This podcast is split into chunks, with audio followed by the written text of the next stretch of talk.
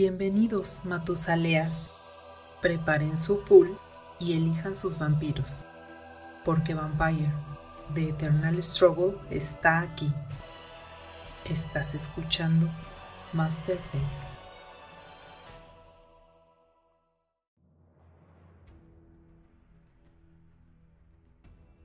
Bienvenidos, esto es Masterface. Pasen libres y por su propia voluntad a este podcast que habla de Vampire The Eternal Struggle. Dejen con nosotros un poco de su buena vibra y continúen.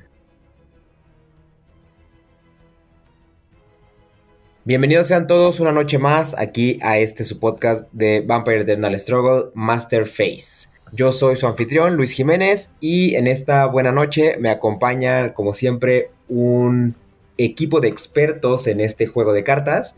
Tenemos primero al content manager y autoproclamado embajador del Betes. Lalo, ¿cómo estás? Hola, ¿qué tal a todos? Bien, bien, muy a gusto aquí con, con todas las ganas de estar de, nuevo ya aquí, ahí con el helicóptero, el helicóptero para quienes lo extrañaban. Ya estamos de regreso y bueno, bien interesante ahora con el tema de hoy. Perfecto, sí, nosotros ya también teníamos eh, mucho, mucho tiempo que no te teníamos acá junto a nosotros en los micrófonos. Pero pues qué alegría que ya estés de vuelta. Y pues nada, esperamos que así continúes por un largo, largo rato y no te nos ausentes de nuevo. Y también está con nosotros el más reciente integrante del equipo de Masterface, que ya no es tan reciente, Alberto León. Alberto, buenas noches, ¿cómo estás? Hola, buenas noches a todas las personas que nos están escuchando. Y pues listo aquí para hablar de uno de los mazos que más me ha gustado dentro de la historia del vampiro. Muy bien, muy bien. La gente emocionada el día de hoy por este, este tema del que vamos a hablar. Y la verdad es que yo también estoy muy emocionado. Es un mazo que me gusta mucho, un arquetipo que disfruté mucho desde el momento en que salió. Recuerdo que ese fue de, de este set de Anax, porque para los que no han visto el título, vamos a hablar de el, del único mazo que salió en la expansión de Anax que no es Anarch, eh, el Banu Hakim. Recuerdo que fue de el único mazo que compré dos copias así de inmediato en cuanto salió. Tenía muchísimas, muchísimas ganas de, echarle las manos encima y de jugar el, esta nueva propuesta que, nos tenía Black Chantry. Y pues yo creo que al final todos salimos muy, muy contentos con lo que nos presentó esta renovación del clan. Y mira que no te lo he visto jugar tanto, ¿eh? Pues últimamente no, pero el, año que salió llegué a dos finales con ese mazo y fui muy feliz. Claro. Bueno, es un, es un mazo que ya hablaremos con él, de, de él, perdón, pero eh, puedo adelantar que reivindica muy bien a los Banu Hakim. Ya veremos por qué. Muy bien. Pues mira, antes de entrar en tema, porque ya veo aquí que estamos calientitos, vamos rápidamente a la sección de noticias y luego volvemos con, con el tema de los Banu Hakim. Noticias de la semana. Pues muy bien. Eh, tenemos acá la sección de noticias y primero que nada nos gustaría compartir con toda la gente que nos escucha un breve resumen de lo que ha sido la Liga Chilanga, que bueno, entre ires y venires, entre traqueteos que tuvimos después de la primera jornada, del que parece ser que por unas otras razones, eh, gente cercana a la comunidad de México, pues más o menos está enterado de algo que pasó. Eh, bueno, sin dar más detalles al respecto, pues nada, simplemente queremos comentar que la Liga Chilanga consigue, continúa. La segunda jornada estuvo pues entre golpeada por todos los humos que estaban ahí alborotados, así que con ocho jugadores que llegaron, siete que permanecieron porque teníamos a uno ahí medio indispuesto por desveladas y trabajo, eh, se decidió posponer. Después tuvimos una eh, animada tercera jornada allá con nuestros amigos de Wonderland, en el que eh, pues la gente que nos invitó, que es la gente de Ancestral Games, que a lo mejor gente que esté cercana a las noticias de Magic y todo este tema de otro tipo de juegos de cartas, pues medio los ubican. Y bueno, la gente de Ancestral Games nos invitó ahí a esa tienda y nos patrocinó un bonito premio bien, bien chulo de bonito, que fue una caja enorme, eh, portadeck, que le cabían playmats y todo, y disfrutamos mucho ese día. Y luego tuvimos la cuarta jornada apenas el domingo anterior a cuando estamos grabando este capítulo, que regresamos ahí a la casa del Betes con nuestros amigos del Club Juegos de Mesa en una muy muy grata jornada con muchas sorpresas, ¿no? Eh, algo que tengan que comentar eh, primero de la tercera jornada y si no hay nada nos pasamos a la cuarta. De la tercera jornada, bueno, pues un agradecimiento a todas las personas que nos recibieron con los brazos abiertos, a Jake sobre todo, que siempre se esfuerza para, para consentirnos, ¿no? Y el premio pues estuvo de lujo, eh, pues se lo llevó del, torneo este, este David. en una final bastante extraña, pero pues bien merecido el, el premio para, para, David. Y pues se sumaron muchos puntos, pude despegarme, pero pues ya en la siguiente jornada me fue un poco mal. Ni modo. muy bien, muy bien. Eh, esa, esa, jornada la jugaste con tus Gangrel, ¿verdad? Con esos castrosísimos Gangrel. Sí, la jugué con Gangrel Wall de los Anarchs, pero un poco más activos, es decir, este, hacen un poquito de bleed y, un combate bastante duro. Más violentos, sí. Así es, son, son muy violentos estos Gangrel. Y no me gustaría repetir mucho estos mazos en la jornada y me arriesgué a ir con los toreadores antitribu para la cuarta y me, me fui limpio, me fue seco de victory points.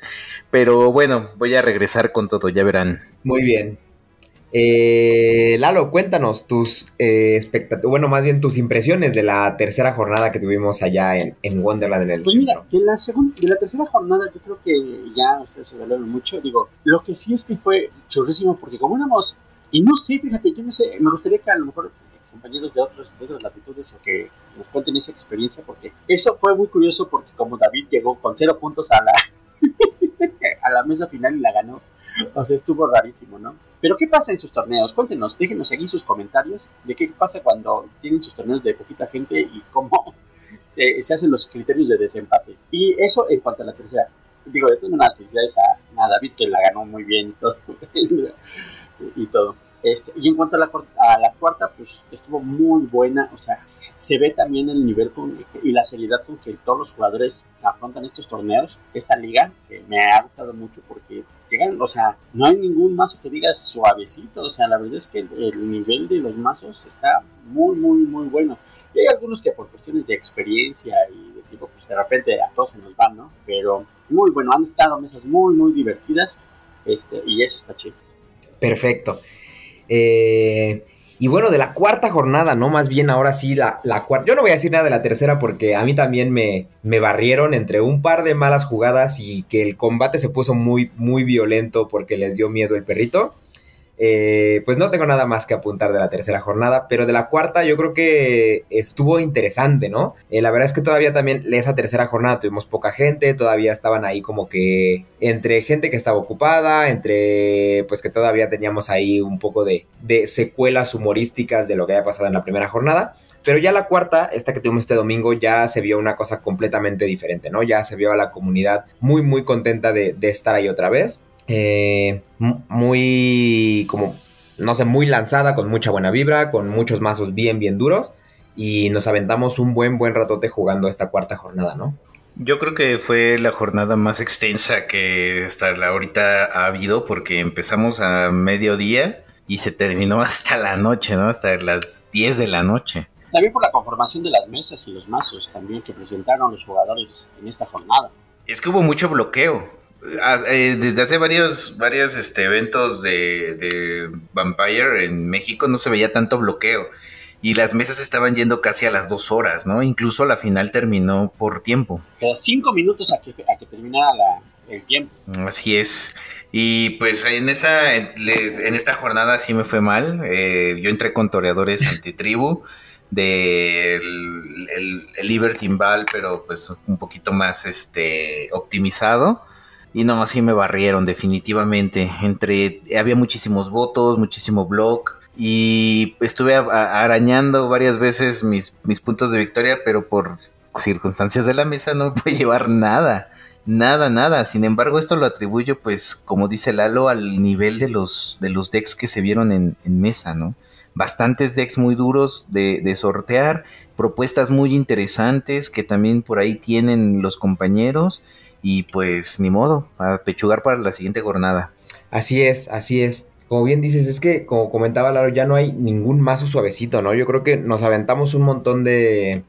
O sea, bueno, ya, ya venía desde de un tiempo para acá que los eventos y que incluso las mesas casuales que regularmente se juegan con, con los mazos que al final terminan inscribiéndose a torneos, que no había cosas suavecitas, ¿no? A lo mucho en las mesas casuales pues jugábamos todos con un ambiente más relajado, lo que hacía que se sintiera todo como más tranquilo, pero, pero los mazos no estaban suavecitos y en esta cuarta jornada se vio, todas las mesas estuvieron bien, bien amarradas, como dicen, y incluso en las que no había bloqueo, fueron mesas que se terminaban definiendo o sea, muy, muy, muy a, largo plazo, ¿no? Ninguna, ninguna estaba cantada a los pocos minutos de haber empezado, lo cual, pues bueno, sí nos habla de, pues, del entendimiento que yo creo que ya la comunidad empieza a tener de, de una lectura de mesa más compleja, de una negociación también un poco más ruda, o sea, un montón de elementos ahí que, se ponen muy, muy padres. Y pues Lalo estuvo de juez. Sí, hoy, hoy quise, en esta ocasión quise darles oportunidad para que juntaran algunos puntitos, eh, para que no digan que, no, no digo, pues, algo de consideración, ¿no? Pero, pero no se duerman en sus laureles, que la próxima jornada sí voy y voy con todo para alcanzar a esos punteros que van a, que no están tan lejos, ¿eh? La verdad es que no están tan lejos, así que eso va a potenciar mucho que la, competencia, la sana competencia en estos torneos. Y quiero aprovechar, este, porque sí, yo creo que uno de los a, mí de los mazos que más me gustó fue eh, precisamente el de el mazo Chanel de nuestro amigo Chups. La verdad es que quiero mandarle una felicitación, ¿eh? lo, lo ha eh, por dos razones, porque el mazo está bien interesante, es un mazo bien interesante construido y además porque le ha encontrado muy bien el timing a cómo jugar ese mazo. O sea, ha sido como un guante para él y le felicito, la verdad se nota, se nota mucho. Y ha llegado a dos finales consecutivas con ese mazo. Es correcto, es correcto. Es, es, agradable ver también que las personas que están llegando a la final, a las finales como Federico, como Chups, Germán, pues estén jugando duro, ¿no? O sea, ya no se están llevando eh, un victory point o dos, sino ya están llegando a mesas finales y ya este se está viendo esa ese cambio, ¿no? Digamos, en, de rotación entre las personas que, que están empezando a tener una incidencia mayor en, el juego organizado. Así es, así es, totalmente de acuerdo. Y pues mira, qué bueno que ahora mencionas, porque, bueno, antes que nada, yo también le mando gran, eh, un gran saludo al Chups, que eh, además no solamente es el tema de lo bien que juega ese mazo, sino de lo bien que se lo pasa con ese mazo, ¿no? Yo creo que a todos nos deja también como esa vibra de, de ver a alguien que está disfrutando el juego con, con eso que está pilotando y, nos da ganas a todos de disfrutarlo de la misma manera, ¿no? Eh, y con eso que, menciona Alberto de que llegó a dos finales consecutivas, es precisamente porque em, hace dos semanas decidimos ahí por, tuvimos un, tuvimos que retrasar esta cuarta jornada porque nos cayó en medio día del padre, etcétera, pero no quisimos eh, dejar estar un mes completo sin nada de juego organizado de Betes.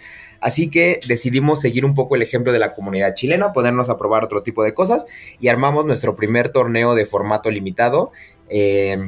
A, nosotros lo limitamos a Black Chantry, ¿no? Que fue básicamente si lo puedes encontrar en una caja de producto cerrado de Black Chantry, entonces eh, es legal en este formato.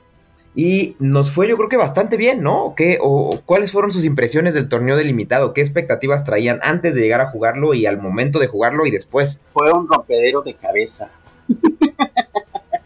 Bueno, o sea, estuvo chido. La verdad es que es una gran experiencia y eso a, mí, en lo personal me gustó mucho porque sí, de repente tú armas y armas y sacas ahí las cosas así del archivo y metes, ¿sabes? De repente cuando te presentan esta cuestión de hacer una construcción en formato limitado, puta, si dices, ay, a ver, qué cosas sientan y a ver y todo ¿no? Y la verdad es que conforme fue pasando, fui teniendo, descartando mazos, porque no es que son, muchas, no, no, mira.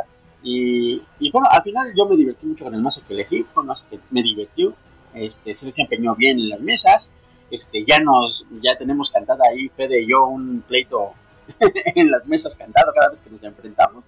Terminamos agarrándonos, pero muy, muy divertido. Y creo que a la mayoría de nuevos jugadores que se han acercado ahora, este les permitió probar precisamente la, su, dos cosas. Yo creo que la, su, manera de construcción y la disponibilidad de las cartas, que se hace que de repente muchos hablan de el cartón viejo, ¿no? Esto lo que nos vino a derribar es que no hay nada que no, o sea, pueden ser mazos tan competitivos como los que los, los de antaño supermazos.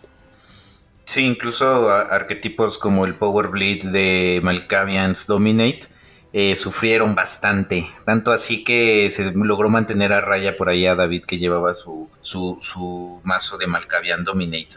Eh, ah, no, era Malkavian Dementación, perdón, Malkavian Dementación. Porque era la cripta de Vela. Eh, pero aún así, me parece que hubo un gran nivel y hubo un equilibrio. No había tantas cartas tan complicadas este, o tan difíciles de conseguir y eh, existió de alguna manera un ambiente muy cordial, muy, muy, muy amistoso y al mismo tiempo muy competitivo. Y pues por ahí, por ejemplo, Alfredo, que se está incorporando a la comunidad, pues también se llevó su Victory Point con sus nefandos.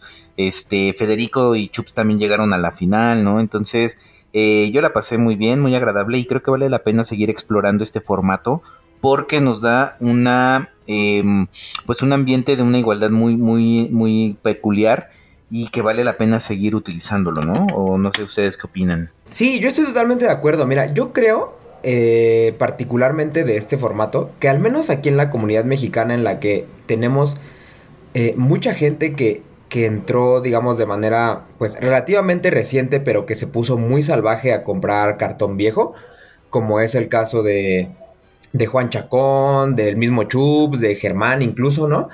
Eh, que pues acá a lo mejor con la, con la comunidad sin un crecimiento tan, tan salvaje como lo ha tenido la, la comunidad en Chile, pues sí puede ser un formato de pocos eventos competitivos, pero yo creo que tiene un futuro como este formato un poco más casualón, ¿no? Para eventos que no dejan de ser organizados y que no dejen de sacar nuestro, nuestro colmillo competitivo, pero no tan, tan aferrado como a lo mejor ahorita lo está haciendo la liga que estamos llevando, ¿no? Y yo creo que podemos ahí tener un punto como de, de entrada bien interesante para seguir fomentando este tipo de torneos y otro tipo de, o sea, no quita que de pronto ahí digamos, ah, pues ahora las mesas de los jueves las vamos a jugar en, en B5 y las de los domingos en Legacy o una cosa por el estilo, ¿no? Sí, sí, sí, no se hace tan intimidante a lo mejor para los nuevos jugadores. Y platicamos efectivamente, o sea, por ejemplo, este, hay jugadores que dicen, no, es que pues, yo nada más he jugado como dos o tres partidas y cómo me voy a ir a, parar en un torneo de esos. Pues, precisamente estos torneos son para eso, para que vayan, prueben y vean y se diviertan. Claro. Es lo principal, que nos divirtamos todos. Así es, así es. Y pues bueno, eh, a mí me da mucho gusto poder decir que al menos si voy medio bajo de puntos en la liga y a la media tabla, ese torneo de media liga me lo llevé con unas hijas de la cacofonía que me dio muchísimo gusto verlas triunfar en las mesas. Y bien, eh, sin nada más que agregar ahí para el torneo de Mega de Liga, sí podemos dar el último anuncio que tenemos en nuestra sección de noticias, que es nada más y nada menos que la presentación de esta promo que nos tiró Black Chantry, de el, que será exclusiva para el Festivo del Extinto que se, tendrá lugar en Zaragoza en un par de meses, si no me falla. Y bueno, Lalo, coméntanos, por favor. Ay, ¿qué te voy a decir yo? Ah, de entrada me encanta. Bueno, a ver, qué va la cosa? dos cosas. Es que, es que podemos abordar el tema desde dos puntos. Uno, creo que se nos quedó demasiado pasmado como para continuar hablando de lo que es aquí el Festivo de lo Extinto. Pero bueno, rápidamente en lo que se nos descongela Lalo, eh, pues el Festivo de los Tinto es, es un evento que la comunidad de Zaragoza está muy muy animada de, de poder hostear que básicamente es un gran, gran evento temático en el que todo el mundo se va a llenar de una fiebre eh, sabática y pues nada, la van a atascar ahí de torneos, de eventos, creo que sobre todo lo que a mí más me emociona, que desafortunadamente aquí Lalo tuvo este, este espasmo tecnológico, pero lo que a mí más me emociona es el hecho de que, la, si, no recuerdan mal, cuando fue el Nacional de España de hace dos años en Zaragoza, em, tuvieron una storyline al día siguiente del Nacional. Esa storyline, pues una, una central, una storyline completamente sabática, con mucho, mucho, mucho sabor de ahí de la ciudad de Zaragoza. Y que bueno, de la cual pronto además van a, vamos a tener acá eh, una pequeña sorpresa en, eh, en, el, programa de Masterface. Pero bueno, eh, el tema además con esta storyline de Zaragoza es que la comunidad de allá, el Principado y la primogenitura, pretenden que sea una narración que pueda continuar año con año. Y ese año con año significa, por lo tanto, que los eventos o los resultados que tuvo la storyline del año pasado y que quedaron registrados van a servir de inspiración o de base para generar la storyline que se va a vivir este año en el Festivo de lo Extinto. Y eso después dará tendrá continuación, ya sea en un año o dos años después, cuando eh, se continúe, o sea, en, otro gran evento en el que continuarán jugando la storyline. Pues sí, fíjate que del festivo hay muchísimas cosas que, este, que, hablar.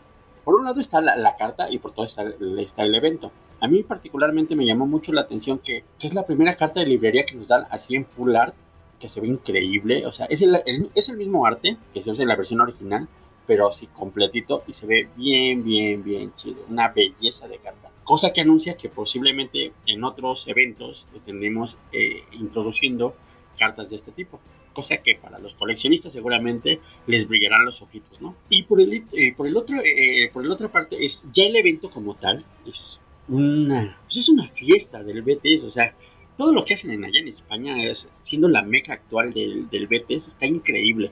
O sea, yo nada más he visto los los anuncios que ha hecho mi querido Raúl, al cual le mando un gran, gran, gran abrazo con todo mi cariño. Este, está increíble, está brutal, o sea, este, los promos, la ambiente, la organización, todo, todo está increíble, ¿no? O sea, creo que es un evento que ya llevan, ese va a ser el quinto, entonces está, se, nota, se nota como la, por así decirlo, la profesionalización que tiene eh, todo el equipo de la primogenitura de Zaragoza en sus eventos está increíble.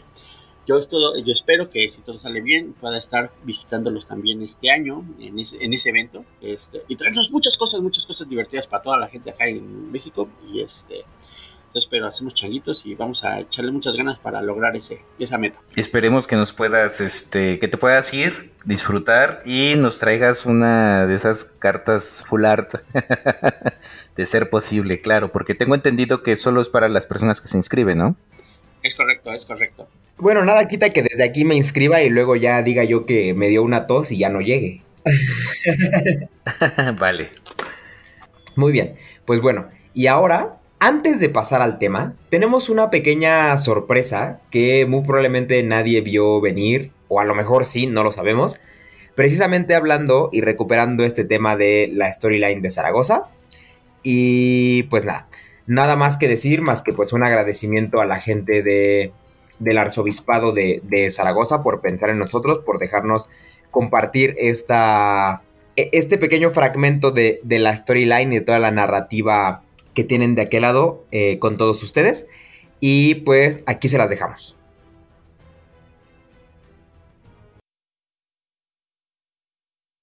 En el World Trade Center Zaragoza, en las oficinas del viejo edificio corporativo en el centro de la ciudad se encontraban reunidos los más reputados Ventru del Sabbath. Era complicado para ellos alcanzar acuerdos sobre un tema tan delicado como lo era la fuente, y las acaloradas discusiones encendían la furia guerrera de los Elder antitribu. La orden del día solía iniciarse con serios argumentos y pruebas tanto a favor como en contra de su existencia, pero nunca se llegaba a un consenso. Sus ridículos debates parecían futiles y carentes de sentido frente a los acontecimientos que tenían lugar no muy lejos de allí, en los barrios de las afueras. Varios grupos de hermanos de sangre habían acudido a la ciudad escuchando el llamamiento de Lucita, y ahora se aprestaba para la incursión. La coordinación era perfecta, se articulaban como partes de una mente única, una mente psicótica con una sola idea incrustada en la cabeza, destruir. Las calles se tiñeron de fuego y sangre, peleas, dolor. El rugir de las motos marcaba la perfección el ritmo al que entonaban su monstruosa melodía aquellos vampiros clónicos. Los Ventru no estaban preparados para que la punta de lanza de la espada de Caín se volviese contra ellos, y los hermanos de sangre lo sabían. Mientras tanto, en otro extremo de la ciudad, Uncle George estaba en su despacho recibiendo una misiva. Ese Rodolfo se cree muy importante solo porque tiene más años que las tortillas. ¿Cómo se atreve a darme órdenes, maldito panchito remilgado? Enfatizó su desagrado con un puñetazo en la mesa. Apretó la carta con sello lacrado y la arrojó contra la pared. A continuación, se encendió un habano y giró la silla de oficina revestida de cuero hacia la ventana. Ya te llamaré, Johnny. No se deje, jefe. Usted es el más grande. Maldito panchito cabrón. La puerta se cerró y George le dio otra calada al habano. Después dejó con cuidado el puro y se levantó a por la carta. El teatrillo con su subalterno le servía para crear un falso lazo de empatía con el humano. Se aseguraba su lealtad en este mundo de traición. pero en realidad estaba deseando leer aquella carta. Ni siquiera sabía si Rodolfo era realmente mexicano y más allá de las palabras con que expresó su odio, en realidad no le importaba. Lo que sabía con seguridad es que era extremadamente bueno cuando se trataba de entender las conexiones casi imperceptibles entre las cosas, y que era igual de bueno cuando se trataba de manipularlas. Tomó la carta y comenzó. 1. Evitar que Martínez Gestores realice las transferencias el día 28. 2. Pasar por la calle Desayuno con Diamantes con una motocicleta de 125 centímetros cúbicos, exactamente a las 18.36 del lunes. 3 jugar en la máquina de azar del Bar Naranjo desde las 21.40 hasta las 22.02 el jueves. 4. Escribir con spray. Paga lo que debes. En la vieja barda junto al río. En la esquina de José Moncasi con Madre Genoveva. La madrugada del viernes. 5. Solicitar a la empresa Reformas Rodrigo. SL. Un presupuesto para las oficinas de Husley Ball.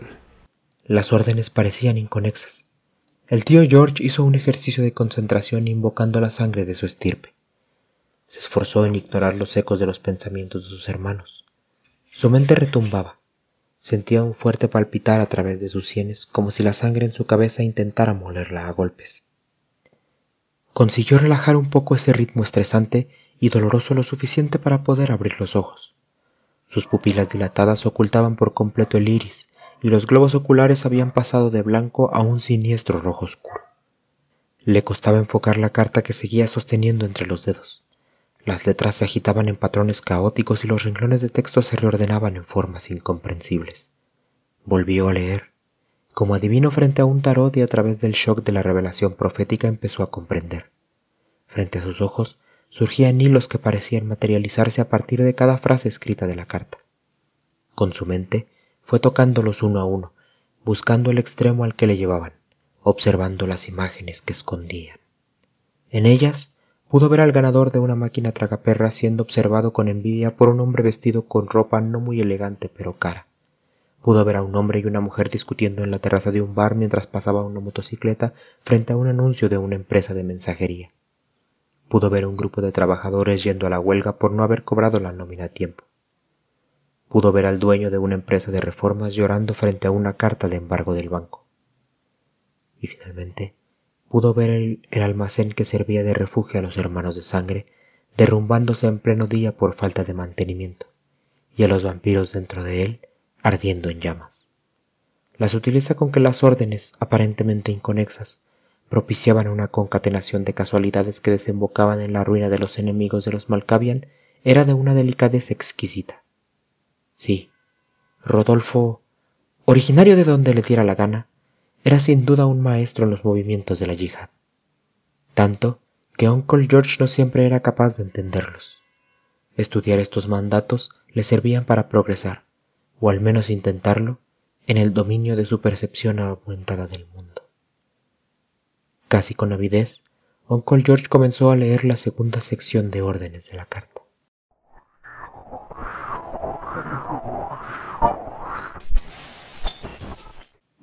El agente Smith tragó saliva y agradeció llevar las gafas oscuras para que sus ojos no delataran el horror que crecía en su interior al estar en compañía de aquellas criaturas. El cadáver putrefacto que hedía frente a él movió el bigotillo entrecano que enmarcaba los labios violáceos al tiempo que las palabras escurrían entre los huecos de dientes perdidos con el tiempo. Debo decir que no estamos satisfechos con su labor ni con el buró hemos actuado en el marco de nuestro acuerdo. La presión que ejerce no es suficiente. Han permitido que aquella organización crezca y afiance su poder. Son un estorbo. ¿Acaso nos equivocamos al elegirlos de aliados? ¿La sociedad de Leopoldo? Smith se sintió herido en el orgullo. Perdone, pero eso no es posible han demostrado tener cierta capacidad de acción, pero no hay comparación con nosotros. Somos el FBI de los Estados Unidos de América. La Inquisición, increpó Ehrlich, es responsable de la desaparición de uno de los nuestros. ¿Han eliminado uno de ustedes? Yo no he dicho eso. Entonces, aplícate más, humano. Un dedo huesudo ordenó silencio. Unas arrugas en la piel reseca del rostro denotaron una expresión de disgusto. Hemos decidido cambiar de estrategia. A partir de ahora, no actuarán solos. La Legión Esmeralda tomará el papel principal a partir de ahora. Y ustedes tendrán el privilegio de ser sus guardaespaldas. ¿La qué? ¿Una legión de qué? Lo único que debes saber es que son unos sirvientes leales. Con un gesto de la mano, un vampiro delgado y decrépito de rasgos asiáticos invitó al orgulloso agente a mirar tras de sí. Los pelos de la nuca de George Anderson, internacionalmente conocido como agente Smith, se erizaron con una aguda sensación de escalofrío. Al girarse, no pudo evitar un sobresalto acompañado de un chillido que se le escapó de entre los dientes. Los escenarios más brutales de la academia no lo prepararon para el encuentro sobrenatural con estos fantasmas. En la división especial, alardeaban de sus simuladores virtuales y de la capacidad de cierto personal para invocar entes, pero la criatura que estaba frente a él era completamente diferente. Su figura se difuminaba a partir de las rodillas y su cuerpo mostraba señales de una muerte violenta el torso rasgado con una herida indudablemente mortal desde el pecho hasta el abdomen, la mitad de la cabeza con el cráneo hundido, como si hubiera sido apoyado a propósito por un impacto de gran fuerza. Un rato después, en una estancia diferente del convento de San Agustín, lo que parecía el cadáver de un hombre de color animado por el poder de la vitae y cubierto con una túnica de estampados geométricos y llena de colores vivos, ofrecía un cáliz ornamentado con incrustaciones de piedras preciosas a otra figura de menor estatura. Babalawa Lafin se retiró la capucha de la túnica, descubriendo su rostro en señal de respeto al ritual. Con los ojos entrecerrados por las ondas de placer que recorrían su cuerpo, recorrió la comisura de sus labios con una lengua teñida de escarlata. Erlich tomó el cáliz con ambas manos, apenas dos garras de hueso castigadas por siglos de lenta descomposición.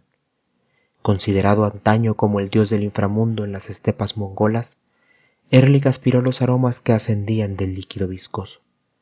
Percibió su propia vitae en ellos.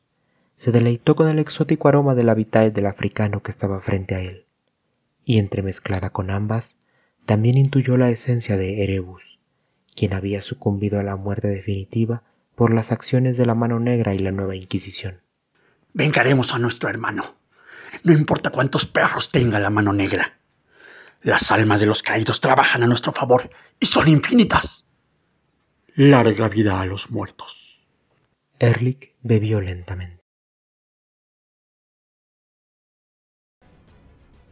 Y pues muy bien, después de haber escuchado este pequeño fragmento, estas pequeñas, dos pequeñas narraciones de lo que fue o lo que se vivió en la storyline de Zaragoza a través de las mesas, a través de las cartas, pues podemos entrar en materia fuerte con el tema de esta semana que es el mazo de Banu Hakim. ¿Quieres saber más sobre Vampire the Masquerade? Escucha Juárez by Night del Círculo Interno y descubre todo lo que tiene World of Darkness. Disponible en Spotify y otras plataformas. Y pues bien, para empezar con el tema de, de Banu Hakim, yo creo que podemos comentar sobre todo por qué fue que lo metimos acá en esta, en esta cajita del toolbox, ¿no?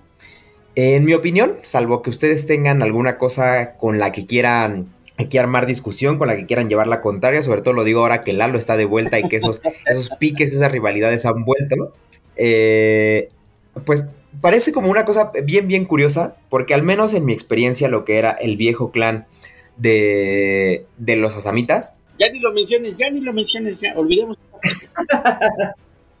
no, no vamos a regresar a esa icónica frase del buen Oliver a quien le mandamos un saludo. Pero lo que sí podemos decir era que era un mazo sobre todo o un clan muy enfocado al combate, ¿no? Con una de las disciplinas que algunos jugadores, eh, incluso acá en la comunidad mexicana, decían que era la disciplina más ruda de combate que había, que era el quietus, de lo cual yo eh, no estoy para nada de acuerdo, pero bueno, eh, a transformarse en un clan completamente toolbox, creo yo, Y eso vino de dos fuentes. La primera, cambiar esa cosa fea y rara que era el quietus por una cosa mucho más flexible que es la hechicería de sangre o la taumaturgia. Y por otro lado, el dejar de ser independientes y recibir todo el apoyo que puede brindarles la camarilla. ¿Qué más podemos decir de eso?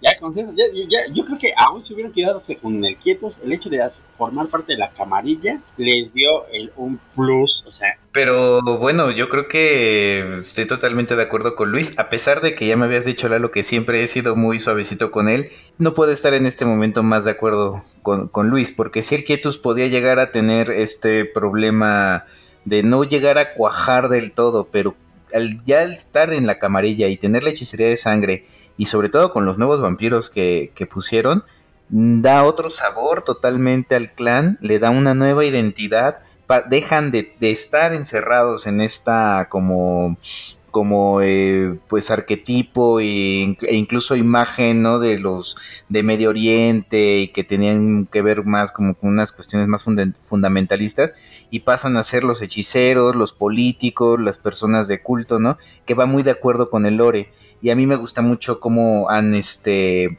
tenido esta nueva identidad, cómo se han afianzado y sobre todo sí coincido con esta cuesta del toolbox porque el deck hace un poco de todo, desde política hasta reacciones, ¿no? Pasando evidentemente por el combate, que no, no se siente que haya, se haya mermado. Una, reestructuración total, o sea, si, si, un, si un clan dentro de Betes tuvo o se le metieron las manos, o sea, denso, denso, denso, fueron a las manos aquí. O sea, que si bien otros clanes han tenido cartas o cosas que, que los han mejorado y los han potencializado mucho, los Banu Hakim, de entrada, o sea, todo el cambio que les hicieron, o sea, porque no solo fue el cambio de disciplina, o sea, una serie de dinámicas internos que, ya lo veremos, los posiciona como ese, ese gran clan de Toolbox con un sabor propio y diferente.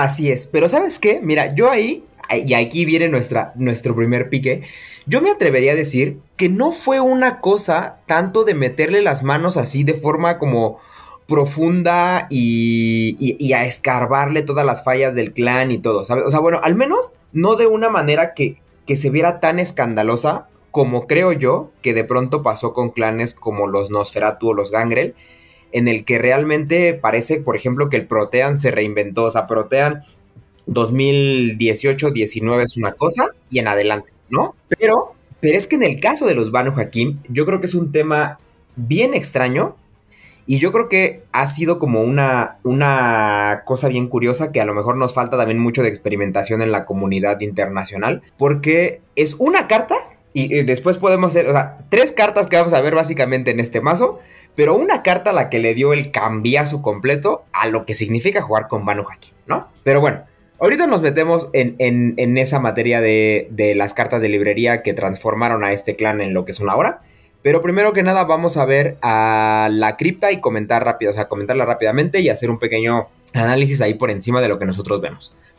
Eh, el primer vampiro que tenemos aquí como este protagonista no tan protagonista es Casim Bayar, el Justicar, único Justicar que tenemos en este grupo. Eh, de 9, con las 3 de clana superior, Celerity, Offuscate y Hechicería de Sangre, y un Potence y un Auspex a básico. Dice que una vez por combate puedes descartar una carta política para ganar más 2 de fuerza y además tiene más 1 de bleed de base. Insisto, todo esto por 9. Seguimos con el trío de príncipes. Primero está Farah Saruf, que por 7 tiene las 2 de combate a superior, Offuscate básico y de nuevo Auspex básico, princesa de Detroit. Después tenemos a Tassandra Kazaki con las 2 de combate a superior, Offuscate básico, eh, por 6 princesa de Tesalónica. Y luego tenemos al tercer príncipe, el chiquitín, que es Warmaxan, que por 5 simplemente tiene la hechicería de sangre superior, las otras dos a básico, y es príncipe de Algers. Y después de eso, tenemos a un par de primogenes. Eh, la primera es Cadilla Alkindi, que tiene las 3 a superior, de los pocos vampiros, más bien la segunda y única eh, y última vampira de esta cripta que tiene las tres disciplinas de clan superior, y por 6 es primogen. Y luego a su compañera eh, Kalinda, que con este Gruperior, como lo mencionamos en, en, varias ocasiones, discutidas ocasiones, que le hicieron desde grupo 2 hasta grupo 6, con Offuscate y Celerity Superior, Taumaturgia Básica, Primogen y la habilidad de enderezarse una vez por turno, no, perdón, no una vez por turno, eh, pero enderezarse si tú quemas el hecho, ¿no? Y por último ya tenemos a los vampiros de soporte, que por ahí está Asmin Kobade, que por 5 tiene la celeridad superior, las otras dos a básico y una coqueto eh, dominate básico. Luego tenemos a Greg Mosauni, que por 4 tiene las 3 de clana básico. Nayarana, que por 4 tiene taumaturgia superior y celerity básico. Y Bijou, que por 3 tiene taumaturgia y celeridad básica. Comentarios así brevemente de la cripta. Y puede ser que no tan brevemente porque esta, como algunas otras criptas de quinta edición, no les dedicamos un capítulo, o sea, o no estuvieron integradas en el capítulo de revisión del clan. Así que comentarios de esto, de estos buenos vampiros. Bueno, me parece que desde la cripta podemos ver ya eh, el grado de flexibilidad que puede tener una estrategia para los Banu Hakim. Desde el Justicar, que pues nos extraña que solamente tenga uno, se hubiese agradecido mucho que fuesen dos. Eh, ya tenemos aquí una idea como de política con Blitz, ¿no? Eh, y cómo puede ser tan flexible por su efecto. En el caso de los del trío de príncipes, pues bueno, son de muy baja capacidad con votos. Entonces ya el hecho de tener votos en mesa, aunque no seas político, te da una presencia fuerte dentro del juego. Y los chiquitos, ah, bueno, siguen los primogenes que se adecuan muy bien a los, al bloque de, cartas de primogenes que, por ejemplo, utilizan el este, distrito protegido y que hacen una muy buena combinación con un Vampire of Clan que es esta este, Victoria Ash, igual de grupo 7. Y eh, pues también ahí existe una flexibilidad muy interesante. Y los, los, de, los de soporte, pues son unas malditas bestias peleando, ¿no?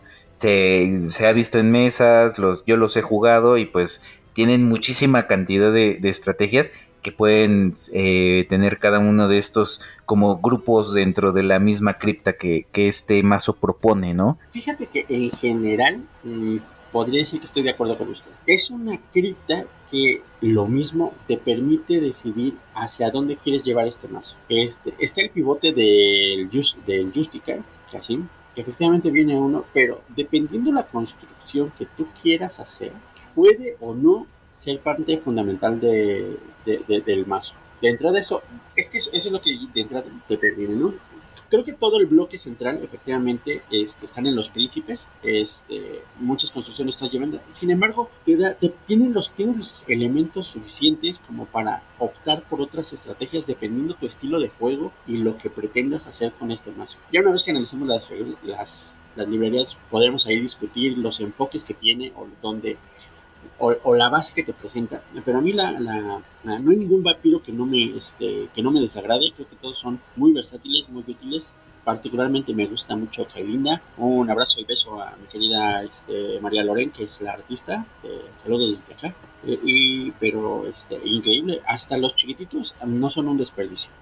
Fíjate que aquí estoy, estoy totalmente de acuerdo, eh, o bueno, siempre digo totalmente de acuerdo porque ya se me hace como la muletilla, pero luego explico y parece que ya no estoy tan totalmente de acuerdo. Pero sí, o sea, creo que el tema de los Manu Hakim es que, como bien dicen, se centra, al menos para esta versión del mazo preconstruido, en los príncipes. Y eso creo que va a resaltar las cartas que vamos a ver después que contiene el mazo, porque básicamente, como todo el mundo sabe, es en los príncipes y en los justicars en donde se concentra el gran poder de la camarilla y sus cartas más insignia, digamos, ¿no? Como secta. Y evidentemente como Justicar solamente puede haber uno, pues entonces los príncipes los que terminan cargando con ese, con ese peso de, llevar a la camarilla y por lo tanto me parece muy correcto que vengan en total, digamos, cinco copias de, de entre el trío de príncipes y que el mazo esté completamente centrado en ellos. Sin embargo, después de ver lo bien que funcionan arquetipos como el de los Nosferatu, que nos lo presentaron como esta, digamos, segunda casta, por decirlo de alguna manera, de la camarilla, en la que son los primogenes los que ponen el pecho y sacan sus propias cartas y a relucir sus propias habilidades. Yo debo decir que a pesar de que no las uso en la construcción que, con la que estuve jugando, que ya sería lo que no se acuerda y las que. y la que ahorita tengo. Eh, sí me gustaría ver también en el futuro más primogenes Banu Hakim, porque creo que este par que, viene aquí es, es, tremendo y lo que se pueden hacer con cartas como el Protect Resources, eh, pues es también una cosa fenomenal, ¿no? Entonces creo que el Banu Hakim tiene muchísimo, muchísimo futuro dentro de la camarilla, por lo menos por lo que se ve aquí en la cripta, y es algo que, eh, pues nada, yo en lo personal, a pesar de que sabemos lo fuerte que es la camarilla, tampoco es que lo viera venir muchísimo, porque ya nos había tocado ver un par de vampiros y arquetipos de el Banu Hakim en la camarilla y no parecían como nada sorprendente, ¿no? Pero, pero regresamos un poco a esa problemática que sabemos que antes tenían los anarcas, de que cuando te tardas en convertirte a una secta, eh, no es lo mismo que cuando traes la secta impresa en la carta, ¿no? Y pues bueno, sin nada más que comentar de la cripta por ahora, vamos a ver cuáles son ese trío de cartas que al menos eh, nosotros, o bueno, por lo menos yo y luego propuesto a aquí mis compañeros de micrófonos, eh, considero que son las tres cartas que hacen el mazo. Y vamos a empezar por la que no puede ser eh, de otra manera, que es la, la carta del mazo, que es Hakim Law Retribution. Es una máster que llega nueva dentro de esta, digamos, misma temática de las leyes de Hakim, que ya todo el mundo conocemos de los asamitas, y si no, vayan y escuchen el capítulo de los asamitas para que vean ese repaso. Eh, no es única, lo cual es uno de los detalles más importantes de esta carta. No cuesta absolutamente nada, y dice que eh, se va a quedar en juego, y durante una acción de Bleed, un Banu Hakim, cualquier Banu Hakim que tú controles, puede descartar una carta de combate para ganar más uno de sangrado. Es muy importante simplemente que se entienda que esta carta no es única, pero su acumulación es... Eh, sea, es geométrica, ¿no? O sea, no, no es... Perdón, ya se van ahí los términos matemáticos, pero bueno, no es exponencial, ¿no? El punto es que se suma y no se multiplica. O sea, si yo tengo cuatro de estas cartas, puedo descartar cuatro cartas de combate para ganar cuatro de bleed, ¿ok? No quiere decir que si yo tengo cuatro, voy a descartar cuatro y voy a ganar cuatro por cada carta, llegando a a una total aberración, ¿no? Como mucha gente pensó cuando apenas la leímos por primera vez. Entonces, una carta de combate, uno de bleed por cada una de esas máster que esté en juego. Y para mí, eso fue lo que transformó absolutamente a este clan y tiene potencial de seguir transformando las criptas pasadas porque te permite, y eso es lo que yo creo que hace la magia del toolbox, tener un mazo denso, denso, denso en combate. Hablamos de 30 cartas o más de combate y no perder en absoluto potencial de sangrado. En efecto, creo que esa carta fue la que vino a revolucionar en las entrañas al, al, clan. Porque, pues, si no te blidean y tú quieres combatir, pues tienes que pararlo, pero si no lo paras, pues entonces va a aumentar el bleed. Entonces, estas cartas suelen ser muy opresivas para las presas. Y hace que los, los Banu Hakim se sientan pues muy seguros y muy bien plantados dentro del juego. Yo los juego mucho eh, justo con esta estrategia y es muy divertido jugarlos. Eh, no es tan divertido evidentemente para las presas, pero eh, tienen una, característica que es la de ir hacia adelante y ya sea que o entra el bleed o vas a golpear a un, a un vampiro, ¿no? O a un minion. Y por eso es que era esta, este ajuste de tuerca que necesitaba el clan para poder ser realmente temido, ¿no? Gracias a esta, a esta carta que no es única y que pues bueno, te va a ciclar la mano, te va a aumentar el bleed y puedes entrar en combate fácilmente con algún otro vampiro, ¿no?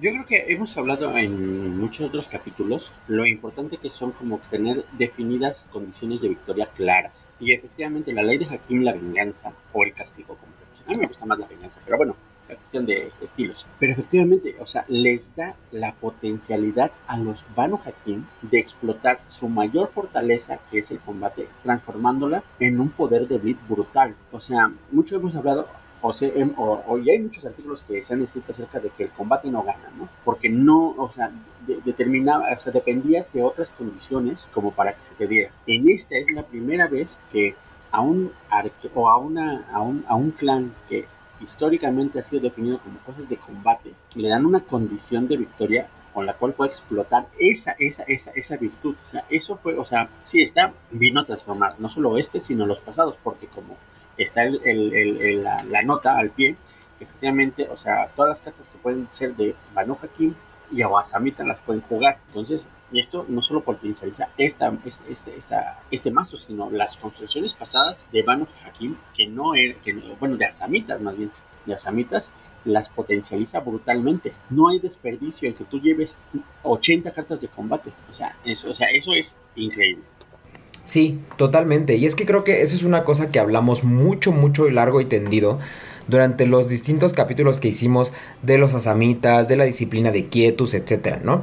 Que es que no, o sea, los asamitas tenían un combate denso en un momento en el que el combate no tenía quizá todas las herramientas posibles para ganar de forma consistente, ¿no? Cuando empezaron a llegar esas herramientas de forma consistente, simplemente el, el Quietus no tenía una manera de, o sea, como, lo tiene el Potens, como lo tiene otras herramientas, de mantenerte ahí aferrado en el combate y, y poderte tumbar, ¿no? Y todo, digamos, todo para los herramientas fue llegando muy tarde.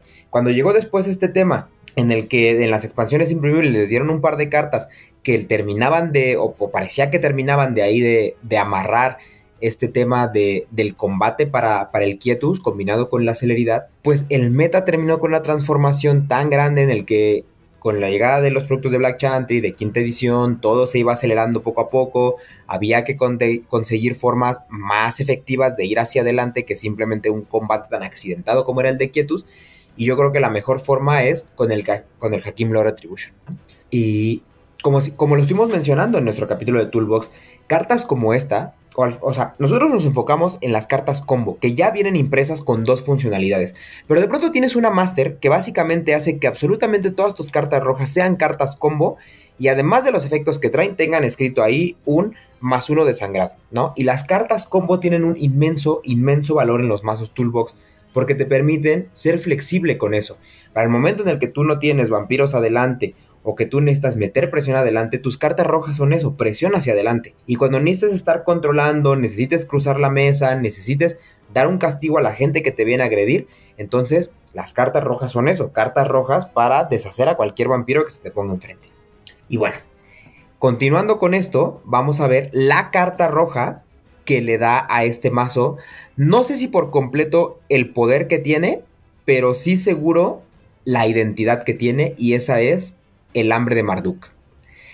Para quien no la tiene bien ubicada, simplemente es eh, una carta, la primera que hemos visto en todo el juego, que tiene tanto requisito de clan como de disciplina, porque pide taumaturgia, pero al mismo tiempo solamente puede ser utilizado por Banu Hakim. Dice que se usa antes de que el rango sea determinado, y en ese round que tú juegas la carta, el vampiro, además de su strike de mano normal que tiene como por ser vampiro, tiene la capacidad de robar sangre. Un punto de sangre a básico, dos puntos de sangre a superior. Y pues nada, comentarios por favor de lo que es el Hunger of Marduk.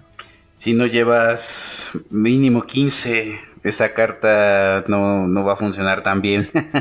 Pero es que es extremadamente buena. Y es una carta que te va a permitir a ti eh, crear estrategias pues un poco más elaboradas como la estrategia de villanos, drenar a tus, a tus, a tus vampiros, ir a entrar en combate con, con este, cualquier cosa, cualquier pretexto, con lo que se pueda, jugar esta carta y strikes adicionales, ya sean este, pursuits, ya sean blurs, ya sean lo que tú le quieras ahí meter para succionar la cantidad de veces que puedas a, los, a los otros este, vampiros, ¿no? es una carta que desde mi perspectiva es medular, se necesitan muchas copias para que pueda funcionar muy bien y sin duda en el combate es, es brutal. Es brutal porque se, se, adapta muy bien a los diferentes tipos de combate y gracias a la celeridad es donde se puede sacar todo su potencial. A mí se me hace que es, o sea, es una gran carta. O sea, no voy a reiterar lo que ya dijeron ustedes, porque es obvio, pero sí, ahí yo creo que el tema es y vendrá ya a, cuestión de cada jugador qué tanto te apoyas en esta carta en tu, estrategia y para qué la vas a usar. Lo padre de que en combinación con la otra es que no es un desperdicio. Digo, hemos visto listas que hay, que hay quien lleva 20 de estas aves de Marduk, Y no es un desperdicio porque si no llegas a combatir, finalmente puedes usarlas como la cuota del, castigo. Entonces, pues no son espacios perdidos en tu, en tu mazo, o sea, siempre, siempre, como que están, ya dependerá de qué tanto quieras o cómo lo quieras jugar, este, ya depende de cada quien. Es que además, ¿sabes que Creo que el tema no es nada más esa cuestión de, de la presión que logra meter, de... O sea, porque tiene muchas aristas, ¿no? O sea, esta carta. En combate, como bien decían, tiene esta flexibilidad de entrada de no ser daño. Por lo cual en el metajuego, por lo menos el que ahora estamos llevando acá, acá en la comunidad de México, en el que se ha visto mucho, mucho, mucho fortitud y en el que muchos, mucho combate basado en daño, o sea, la sufre a la hora de mandar a vampiros a Torpor. Tenemos esta otra alternativa que es, no te voy a hacer daño, a lo mejor no voy a terminar mandándote a Torpor, pero vas a terminar vacío de sangre, ¿no? Porque te voy a estar robando todo lo que yo pueda. Porque además combinado con la celeridad, que es la disciplina de los strikes adicionales, pues vas a terminar vacío, ¿no? Pero además yo creo que es un tema y que, y, de nuevo, recaigo en, todos estos puntos que estuvimos mencionando durante el capítulo de Toolbox, que es un tema no de economía de cartas, en el que tú, o sea, en 77 cartas, por ejemplo, que viene en este mazo, tú no podrías hacer lo mismo con Defto Vitae. Porque con Defto Vitae lo que tú necesitarías hacer es meter tu combinación, o sea, para hacer el mismo combo que acá puedes hacer con una Amber of Marduk, un, eh, un Quickness y un Pursuit, que además es la versión menos eficiente porque en algún futuro con el upgrade le puedes meter con Blur y vas a terminar robando 6 de sangre haciendo 3 strikes con dos cartas. En otro tipo de combinaciones, en la versión, digamos, de, de los Tremer, tú necesitarías Defto Vitae, Blur, Defto Vitae, Defto Vitae. O sea, te está pidiendo dos cartas extra, ¿no? Lo cual al final termina siendo, o sea, por, por, mera, mera economía de cartas, slots que tú le estás quitando a otra cosa, ya sea a tus mismos trucos de combate, entre maniobras, entre prevención, o que le estás quitando a esas herramientas como pueden ser más master, como puede ser un poco de sigilo y el resto de cartas que tiene este mazo, ¿no? Entonces, el que el abre de Marduk te ahorre esa cantidad tan brutal de cartas es lo que también te permite meter todo el resto de cosas que pretendes que tu mazo toolbox haga. Y gracias a esta economía de cartas es que tú, a ti te encaja el sangrado, a ti te encaja el sigilo, a ti te encaja las reacciones, etcétera, etcétera, ¿no? Pues parece que ahí nos quedamos todos un poco paralizados de lo impactante que es eh, el hambre de Marduk. no, es que, ¿sabes qué estaba pensando?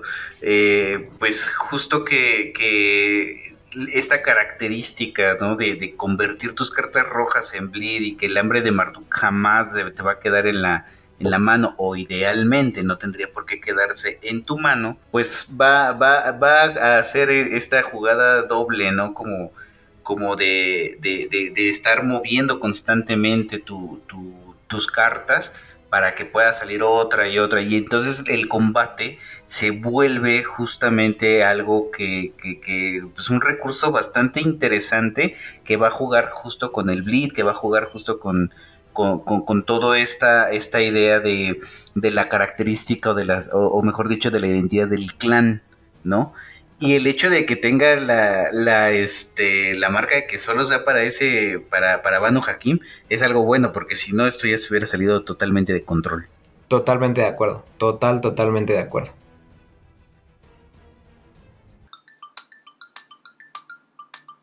Si eres fan de los juegos de mesa o quieres descubrir más de este hobby, escucha el podcast de Jugador Casual, disponible en Spotify y otras plataformas. Pues muy bien. Eh, creo entonces que podemos pasar a la siguiente carta que nosotros consideramos que es. Eh, que está dentro de las fuertes, fuertes del mazo, que lo hacen ser lo que es. Y no es nada más y nada menos que la segunda tradición. ¿no? La clásica, clásica reacción y defensa de la camarilla. Que es 2 eh, de intercept o pagas uno de sangre y te enderezas con 2 de intercept, ¿no? Disponible para príncipes y justicars. Y yo creo que aquí es importante hablar, digamos, no desde ese gran contexto, porque yo creo que es una carta que hemos mencionado hasta el cansancio en distintos, distintos capítulos, sino más bien, o sea, centrarla en lo que significa para los Banu Hakim el poder hacer esto. Y es que vayamos tiempo atrás a cuando solamente teníamos las cartas de quietus, ¿no? Y es que en las cartas de quietus tenemos, por ejemplo, para enderezarse, teníamos una del, yo creo que quizá de las cartas más populares de esta disciplina, de las que probablemente más gente conocía, y es el... Eh, ay, se me fue el nombre, Sunrise. El Black Sunrise, así es, ¿no? Gracias, Lalo. Que tu vampiro girado la usa y a básico durante una acción directa y a superior para cualquier acción, te endereza e intenta bloquear, ¿no? Una gran carta, de hecho, que, que, funcionaba bastante bien en ese clan, pero que tenía un serio problema. Y es que una vez enderezado, no había manera de, de bloquear porque tú no tenías ni absolutamente ninguna carta en las tres disciplinas que jugaba ese clan que te diera eh, intercepción, salvo que uno quisiera rascarle ahí por esas cartas raras, raras de celeridad, en las que solamente te da intercepción contra vampiros que no tuvieran celeridad, ¿no? Y que además costaban sangre. Entonces, pues sí, ya me enderecé y todo muy padre, pero a menos que vaya yo con mi cripta de Auspex, con mi Tarik muy bonito, con mi eh, si no me equivoco, también tiene Auspex, con Alas Rat, pues entonces no te voy a parar. ¿no? O sea, voy a estar enderezado y ya. Pero ahora, en un contexto de Second Tradition, a mí me parece por lo menos interesante que no le es algo ajeno al clan. O sea, al mí al menos me da ese sabor temático de que es, eh, es algo que ya eran capaces de hacer, pero ahora con un andamiaje político y con un andamiaje de recursos, como lo es el de la camarilla, frente a lo que era ser un clan independiente. Es que dos de Intercept es algo ya respetable, definitivamente. Muy, ¿no? Quizá no, no puedas eh, bloquear todo, no vas a hacer un, un, wall, pero tampoco te interesa hacerlo. Lo que importa es que tengas los recursos y los y que tengas em, de alguna manera algunas algunas este, estrategias para poder bloquear cosas muy puntuales. Anteriormente no daban miedo porque no bloqueaba nada, pero ahora ya lo puedes pensar, lo hemos visto, ¿no? Ya la gente piensa si quiere hacer una acción por esas segundas tradiciones. Y, sobre todo que no está supeditado a una disciplina, sino a una, a una secta y a un título. Y gracias a esta nueva em, cripta, pues se puede ocupar de una forma maravillosa.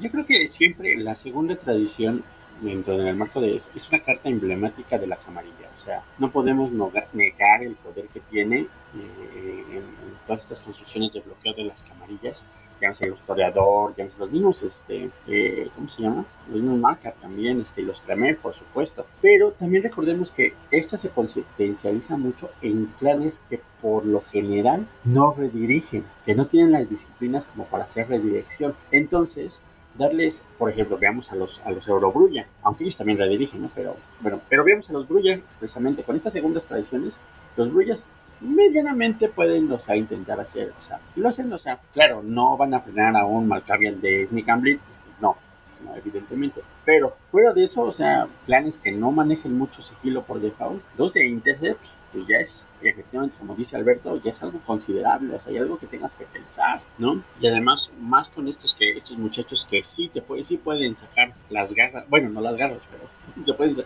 succionar la, la de una manera impresionante y te pone, te pone a pensar, ¿no? A mí me gusta mucho cómo les vino a dar ese punch la segunda tradición. Claro, totalmente. Y es que al final es un tema de desgaste, ¿no? O sea, el hecho de que tú tires una segunda tradición quiere decir que tú con una sola carta te enderezaste y le estás obligando en el peor de los días, al otro por lo menos gastarse otras dos cartas para que pueda conseguir tres de sigilo y pasar la acción que está pretendiendo hacer, ¿no? Entonces, pues sí, brutal. Y no Además, una carta que... No, dime, dime. Ah, claro, que no se siente el pago en caso de que tengas que pagar la sangre para levantarlo, porque el hambre de Marduk, pues ya sabemos qué hace, ¿no? Así es, ahí está. Y fíjate, qué bueno que dicen el clavo, porque teníamos aquí en el programa, en nuestra bonita escaleta en la que planeamos capítulo por capítulo, que lo siguiente que íbamos a ver después de analizar estas tres cartas era el combate. Pero, eh, en un improvisado cambio de planes, yo creo que lo que vamos a hacer es irnos a las Master. ¿Por qué? Porque quiero hacer aquí, con esto que acaba de decir Alberto, una observación bastante interesante del el contenido de las Master de este mazo. Y no es otra cosa que recalcar el hecho de que este mazo desde, si no me equivoco, el, el Parlamento de las Sombras es el único mazo que confía en, en villanos para hacer su bloteo en lugar de, eh, de muñecas de sangre, ¿no? En lugar de muñecas de sangre y de Bessel. Y eso es importante por dos cosas. La primera es, digamos, como, como mero apunte ahí, que siempre se agradece el ver y que se le presente a los jugadores nuevos formas distintas de blotear más allá de la clásica Blood Doll que viene desde los mazos demo de First Blood y New Blood. Pero por otro lado también recalcar y ponernos a pensar en que los dos mazos anteriores que confiaban en los villanos que no tenían Bessel ni Blood Doll en absoluto, que eran eh, el mazo de 25 aniversario y el mazo de Parlamento de las Sombras, tienen villanos porque juegan con vampiros enormes porque juegan con vampiros de capacidades 8 o superior. Pero ¿qué significa que tengamos en un mazo cuyo promedio de vampiros o los que siempre quieres ver en la mesa sea de capacidad 6 que lleve villanos para blotear? ¿No? Porque al final todo el mundo sabe que un villano le sacas más provecho entre más sangre le sacas, pero que tú le saques 5 de sangre significa o vaciar a tu vampiro o dejarlo apenas con la capacidad de actuar. Pero eso es no por otra razón que por confiar en el gran poder que tiene la sangre de Marduk y en el que un vampiro con uno de sangre parece ser más provechoso a la hora de que tú le estás jugando en contra que cuando diga voy a cazar, lo dejes ir a cazar, que bloquearlo por cualquier medio porque va a terminar con más sangre de la que hubiera ganado, o sea, cazando tres turnos, ¿no? Si tú lo bloqueas. Así es, y, y, justo la, esto es lo que permite que tú puedas hacer eh, o repartir tus recursos de una forma más diversa. Eh, no solamente porque puedes recuperar la sangre del vampiro y posteriormente pues inclusive pagar el pool, ¿no? Del, del un segundo, un tercer villano dentro del mismo vampiro, sino porque además eh, va, va a ayudar a que puedas ir sacando más, más y más este y más vampiros. Hasta cierto punto, pues idealmente los cuatro que, te parecen distintos, ¿no? Pero vas a poder meter muchísima más presión gracias a esto. Y bueno, ah, digo, estamos en las Masters, pero posteriormente también para AT Shift que trae un par ayuda, ¿no? Eh, a, poder negociar también esta parte de, la, digamos, del recurso que tú puedas quitar en mesa. Pero bueno, ya llegaremos a eso. Ya llegaremos, pero mira, qué bueno que lo mencionas porque ahorita que estamos analizando las Master, podemos ver ese, digamos, eh, que será como símil del, del Parity Shift en su versión de Master, ¿no? Que es el Priority Contract. Una carta bien interesante que fue publicada por primera vez para las expansiones imprimibles de, la Vikien y que ahora se editó para este producto de, eh, de quinta edición, ¿no? que es un contrato único en el que tú seleccionas a un vampiro controlado específicamente por tu presa y lo ligas por contrato a un a Samita en su versión original, Banu Hakim en la nueva y te deja entrar en combate con uno de sigilo. Pero no nada más te da la capacidad esa de entrar en combate, sino que si por cualquier razón ese vampiro deja la región ready, entonces el, propietario de este contrato ganará 3 de pool. Y digo por cualquier razón deja la región ready porque eso no nada más implica irse a torpor, implica además también ser quemado e implica además también que su controlador sea austeado.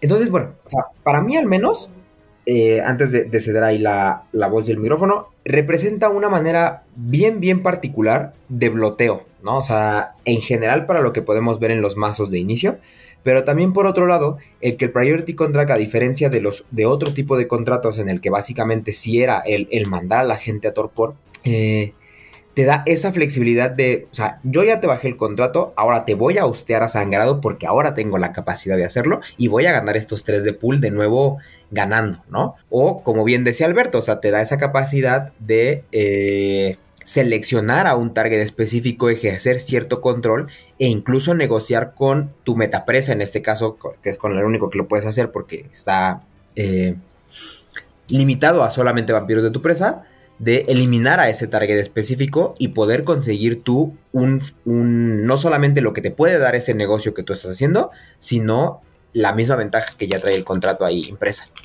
Pero hay que tener mucho cuidado con esta carta, porque es tú puedes, ¿no? A veces se, se van los vampiros de la región y no las quemas, no, no, no haces válido los contratos. O sea, no es algo automático. Ah, bueno, pero eso ya es una cuestión también de cada jugador y estar atento también a esos detalles, ¿no? O sea, como Así es, eh, pero es un detalle importante. No, no considero que sea un detalle menor, porque como lo describió anteriormente Luis, es que lo usteas y ya se, se cobra el contrato. No, tú tienes que reclamarlo, porque si no lo reclamas, entonces no vas a poder este, hacer uso de ese, de ese recurso. No, totalmente de acuerdo. Y, me ha Porque además, esa, esa, digamos, es como la, la fácil. Pero también está la otra en donde tú mandas a un vampiro a Torpor y no lo cobras. Y ahí en Torpor, siendo este el contrato además único, tú no vas a poder jugar otro hasta que termines de austear a, su controlador y por lo tanto esa carta termine quemada, aunque tú no reclames la recompensa, pero termina quemada para que puedas jugar un segundo. Porque si no, ahí se va a quedar ad eternitum y tú pues simplemente ya te bloqueaste tu flujo de máster, ¿no? Exactamente, y entonces hay que tener mucho cuidado con la carta, definitivamente, porque tú, solo te puedes meter la, mano. O sea, está padre que lleves unas tres, que además sean trifles, pero si no las quemas, pues no tiene ningún sentido. Es una gran, gran carta. Y bien, continuando con las Master, yo creo que es las que siguen, las que quedan, podemos mencionarlas simplemente así de enumerarlas rápido y hacer un comentario general, que son, por un lado, el Tension in the Ranks, que simplemente por hacer la mención a mí me da mucho gusto que sea reimpresa, porque no me había dado cuenta, y no me di cuenta porque en algún momento un, jugador cuando yo entré a este juego me regaló un, un pequeño ponche así como de 5 Tension in the Ranks y por lo tanto tenía varios en mi caja, pero no se había reimpreso desde el Keepers of Tradition de 2008 hasta ahora en esta caja de, de Banu Hakim, ¿no? Lo cual es una edición importante. Después tenemos el Hunting Ground que viene de base en todos los, los preconstruidos y un Market Square que termina siendo esa cosa que eh, aprieta, ¿no? La tuerca que termina de apretar el, el intercept en este mazo. Ya eh, con estas masters podemos darnos cuenta hacia dónde podemos ir llevando la, la construcción. Por ejemplo, depende de tu estilo de juego, Market Square podrá entrar o no podrá entrar, ¿no?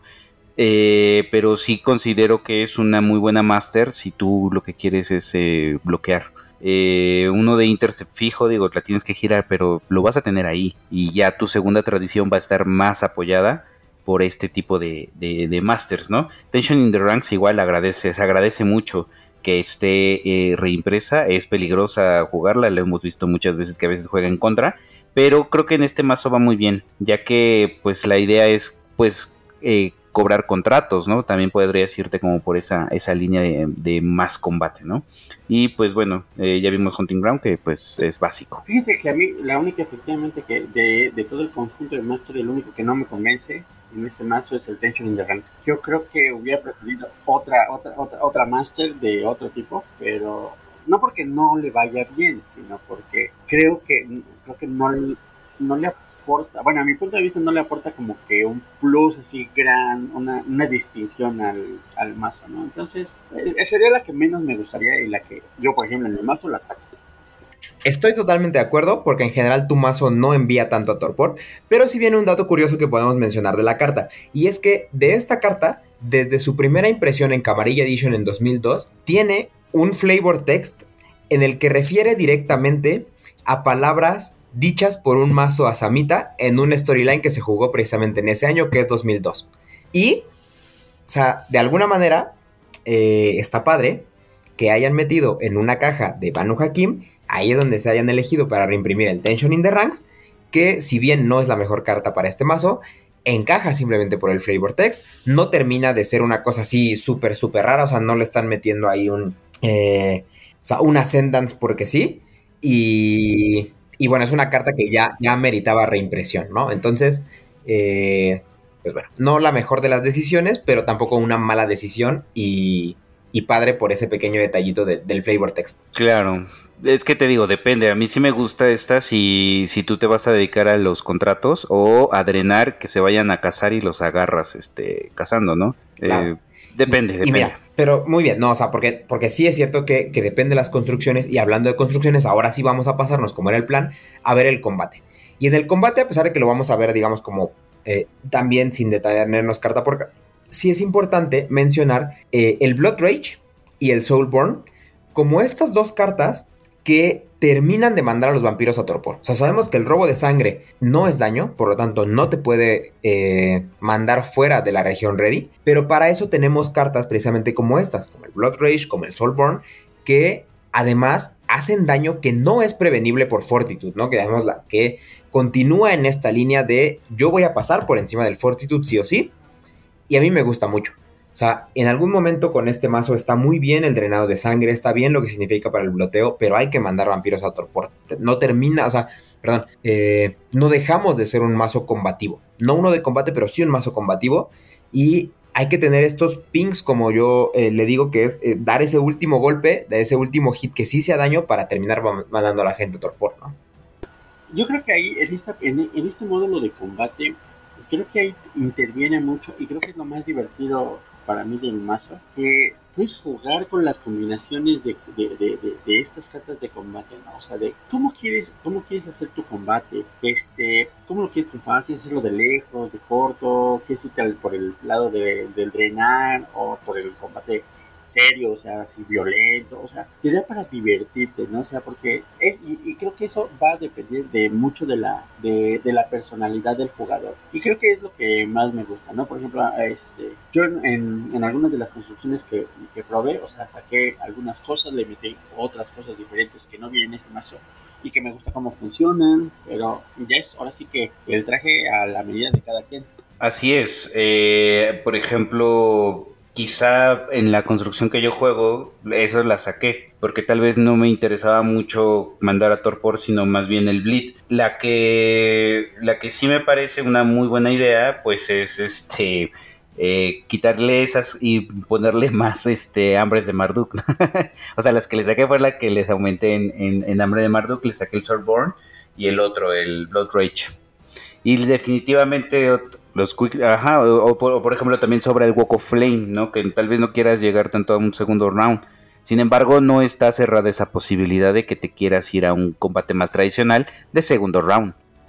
Claro, pero es que además, o sea, justo es este tema de que con la celeridad tienes esa, esa opción mucho más fácil, ¿no? O sea, el flash termina siendo una especie de, de aportation mejor, ¿no? O, o el aportation una peor versión de flash, como lo quieras ver porque la opción de elegir entre una y otra solo está básico. A superior, como lo tiene la mayoría de esta cripto, por lo menos la que tú quieres ver en las mesas, eh, te da la opción de ambas. O sea, me voy para atrás, te voy a hacer mi hambre de Marduk, voy a terminar con un press y en un segundo round te voy a meter un of Flame, ¿no? Con todo el poder de la taumaturgia. Así es, y ahí tú ves qué, qué estilo de combate prefieres. Exactamente, exactamente. Y por eso mismo de qué estilo de combate prefieres, yo creo que en este mazo o sea, la celeridad brilla muchísimo. O sea, tanto que yo que, odiaba la celeridad por ser una disciplina que yo consideraba muy fea, terminé revalorándola por completo después de jugar con los Banu Hakim porque te da una, una flexibilidad impresionante, ¿no? O sea, yo creo que nunca habíamos visto de una forma consistente lo que era esa combinación de celeridad y taumaturgia pero, o sea, vaya, es que, es que parece que nacieron juntas, ¿no? O sea, entre que puedo combatir de cerca, puedo combatir de lejos, me puedo prevenir, puedo esquivar, puedo meter adicionales, esto y lo otro. O sea, juntas hacen una, o sea, o sea es un baile su combate, ¿no? Así es, me parece que este tipo de, de combinación de disciplinas cuando lo veíamos en otros mazos, por ejemplo con Goratrix así, pues sí apantallaba, ¿no? Pero aquí con los Banu Hakim se siente tan orgánico cómo se ocupa, ¿no? Que, que pues se disfruta mucho jugarlo. Por eso me encanta a mí jugar con estos cuates, porque, porque esa celeridad es la que va a potenciar pues el desgaste de los recursos de, de los otros vampiros, ¿no? Que normalmente no se tomaría tan así, pues. No, no, pero, pero sí, o sea, y sabes qué, además me gusta mucho que eso se ve desde un ambiente en el que tú juegas solamente con los mazos preconstruidos, ¿no? Yo recuerdo que jugando así en, digamos, de cerrado con los Banu Hakim, me tocó enfrentarme varias veces a los Brulla y es que parecía que no te alcanzaban. O sea, yo recuerdo ver sufrir a los Brulla porque lograban colarte una y a lo mucho dos Immortal Grapple porque tú te la pasabas corriendo por a todos lados y los vaciabas antes de que pudieran hacerte algo. Sí, sí, es que, pues es, que es lo que te permite la, la celeridad, ¿no? La verdad es que está, está muy bien. Algo que, que, también me gusta de este módulo es que sí se siente a, que sea, que, te plantee un combate contundente de primera ronda. O sea, no es como el antiguo esquema del combate con, de traumaturgia de los Tremere, que lo rudo, lo rudo era, y lo que no querías era llegar a la segunda ronda. No, aquí la primera, segunda ronda, o sea, estos, o sea, estos bailas, bailan al son que les toque, o sea, y eso, eso los hace tremendamente eh, eh, rudos y temibles, temibles, o sea, porque no tienes que llegar al segundo round, en el primero te pueden sacar, te pueden mandar a Torpor, o sea, y lo hemos visto. Y sobre son peligrosos, o sea, te pueden quemar en un segundo round, porque el primer round te drenan todo, segundo round patitas y adiós. Sí, sí, así es, así es.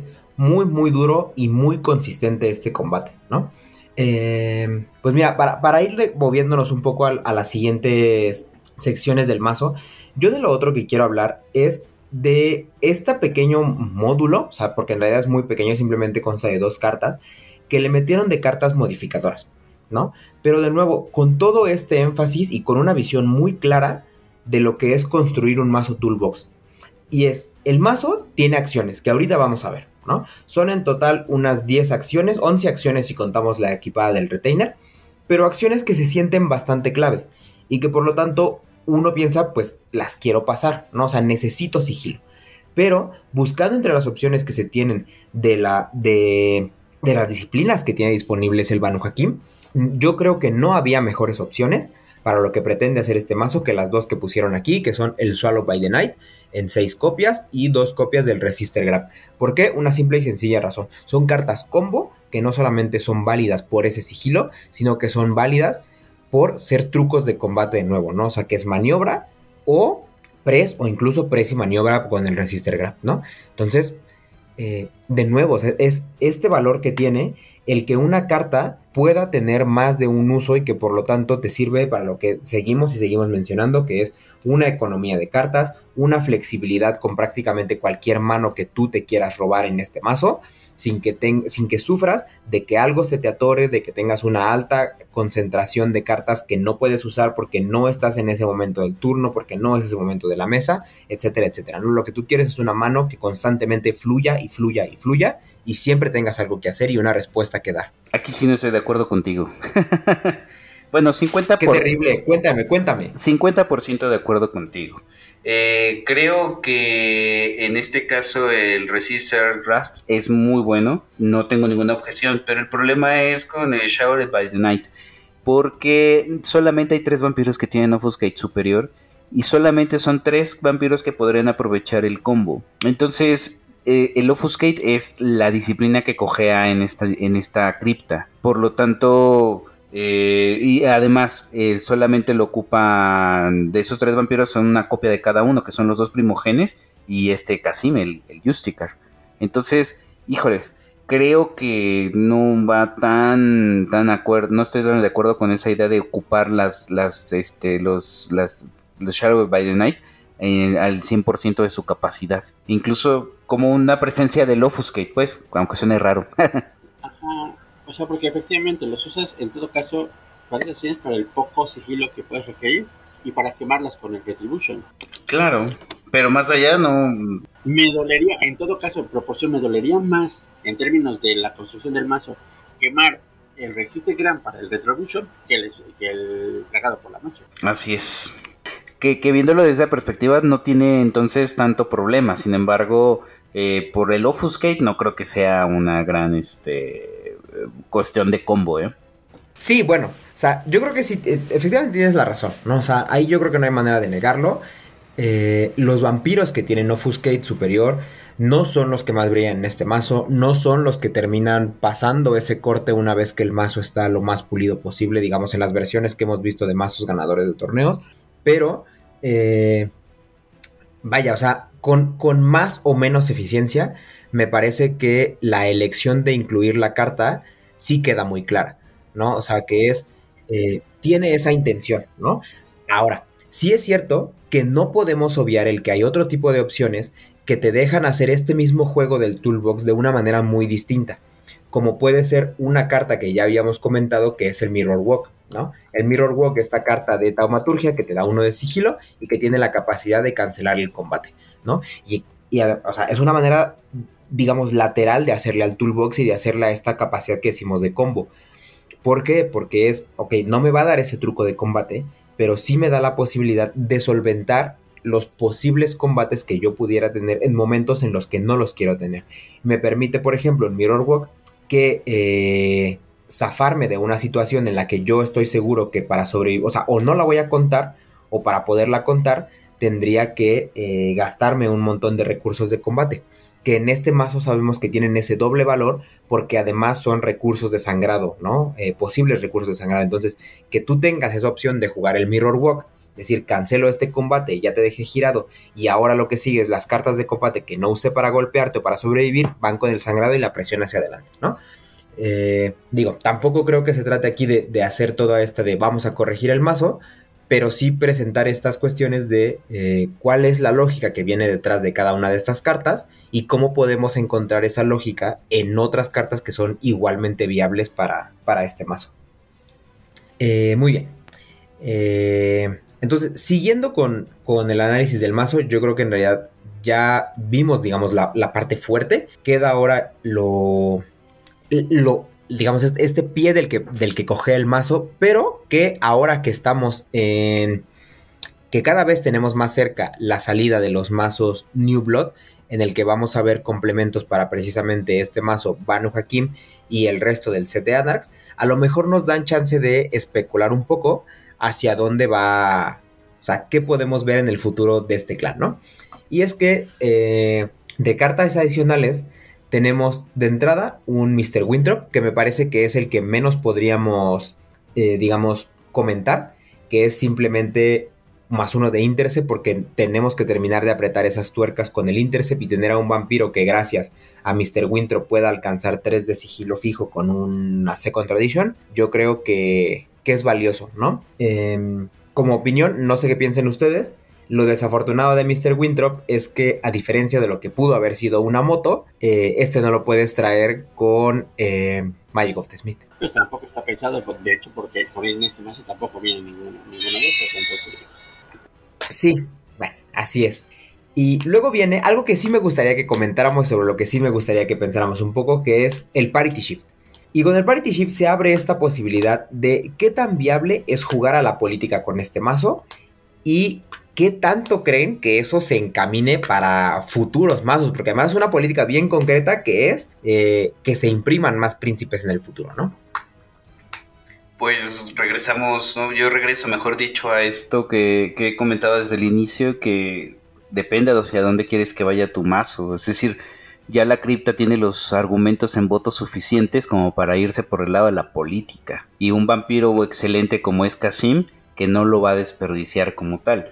Entonces, eh, el Parity Shift a mí se me hace una buena carta, tal vez por la cantidad de bloteo que tienes, quizá puedas tener un poquito de problemas para ocuparla. Sin embargo, también como una herramienta política te puede servir muy bien, porque pues, si el bloteo no va a ser un problema y en determinados momentos tú puedes permitir bajar tu pool sabiendo, teniendo la seguridad de que lo vas a recuperar posteriormente, solamente para ocupar este tipo de cartas como herramientas de mesa, pues me parece que pues, son muy apropiadas un par de ellas. Quizá una o dos como lo como vienen de caja, ¿no? Guácala de cartas. Yo no sé por qué las pusieron ahí. Explica tu maqueta, jovencito. Qué terrible, pero por favor, extiéndete. No, no, no solamente los dejes ahí, tíranos argumentos, convéncenos. No, no, no de convencer, yo simplemente digo que son horribles, porque creo que, o sea, salvo cuestiones muy coyunturales, realmente, es, realmente los dos particips que vienen ahí en el mazo están más como para apoyar alguna cuestión de votos, todo, porque realmente en el contexto actual que, está, que hay tanto voto fijo en mesa, o sea, ni siquiera aún con la presencia de los tres príncipes te garantiza que tengas una supremacía en cuanto a votos. Ahora también, este, también por la misma construcción de la, de la, de la cripta, o sea, si te puedes, o sea, en, en un caso, o sea, no gastas, o, afortunadamente puedes sacar tus vampiros de una manera muy económica y no gastas, entonces tampoco se presentan como que muy, muy fuertes los, este, los contextos como para que juegues el parity. Entonces, este, considero que son cartas que venían ahí, pues más bien a lo mejor por eso, para apoyar por ahí los votos, algo así circunstancial, pues sí, pero así, ya si lo veo y así participo así como para qué, o sea, como para qué. Creo que evidentemente se me ocurren dos, tres cartas mejores que pueden haber venido de política, pero bueno, o sea, está bien. O sea, ahí me sirve para empapelar más los parity Mira, yo te compraba el comentario hasta que sacaste la última frase. ¿Por qué? Porque yo estoy seguro de que, como bien dices, es que este no es un clan en el que por mucho que tú tengas los tres príncipes e incluso el Justicar afuera, te aseguras que una política va a pasar. Por lo tanto, el que estos Parity Shift no estuvieran en el mazo no harían prácticamente ninguna diferencia. En mi experiencia, muy muy personal y quizá con mucha suerte y con mucho del contexto en el que se dieron las mesas en las que yo participé, yo incluso llegué a pasar con este mazo cosas como el Alastor. Y sin mucho aparataje de votos ni nada, ¿no?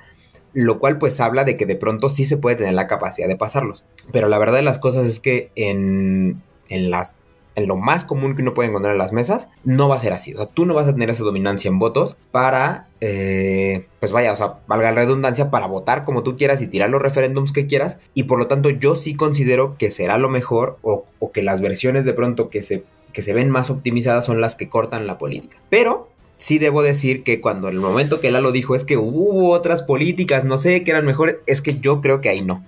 Yo creo que no hay política mejor que pudieron haber puesto si querían necear con la idea de poner política. Por dos razones. Uno, es, es, el top 3 de políticas que tenemos en este juego. O sea, Por algo la camarilla es la camarilla, por algo los príncipes son capaces de hacer lo que hacen y es por la existencia de esta carta que es el Parity Shift. Y número dos, porque creo que no hay política más fácil de negociar para lo que son los Banu Hakim. Porque yo creo que en este mazo tu Parity Shift vale la mitad de lo que vale en el resto de los mazos, en los mazos por ejemplo como los Ventru, como los Toreador, pero eso no quiere decir que sea una buena carta. tan bueno es el Parity Shift que con la mitad del valor que tiene, sigue siendo buena. ¿Por qué? Porque yo creo que el Parity Shift aquí es una negociación en la que tú no vas a ganar la vida y el daño juntos. Tú tienes que escoger cuál. Y tienes que saber perfectamente a qué jugador ofrecerle la otra. Si tú lo que quieres es el bloteo, entonces te revisas la mesa ves a quién de los jugadores, tanto por, por, el pool que tienen y por los votos que controlan, a quién te conviene más ofrecerle el daño. Y lo primero, y lo cantas así, sin miedo a cómo te mire la gente, sin miedo a cómo te mire el cruzado, es el daño va para allá y el pool va para acá. O a la inversa.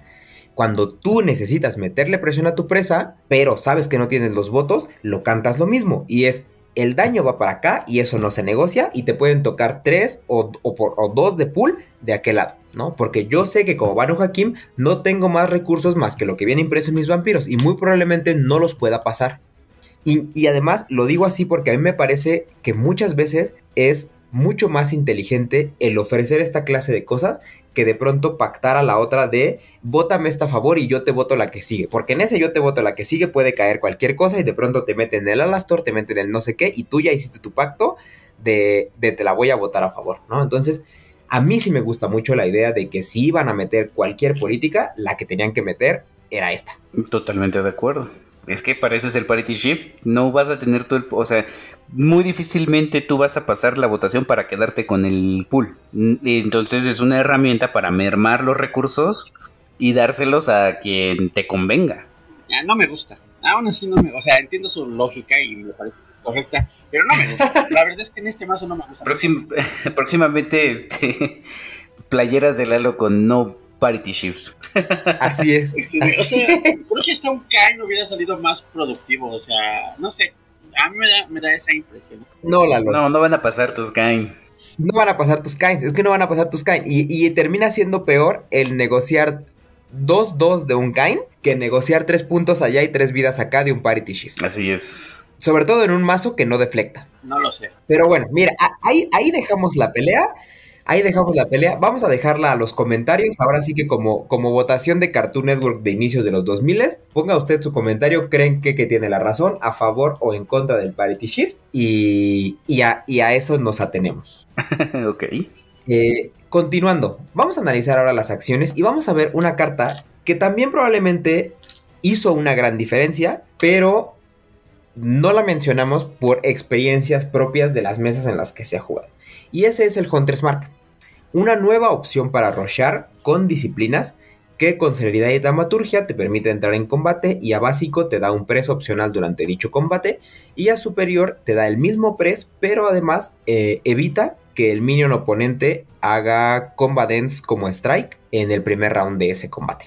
Y lo que yo digo es que esta carta es una gran carta que a la manera yo creo correcta con lo que se podría hacer con estas disciplinas evita los combatants ¿Cuál es el problema? Que la mayoría de las veces es bloqueada.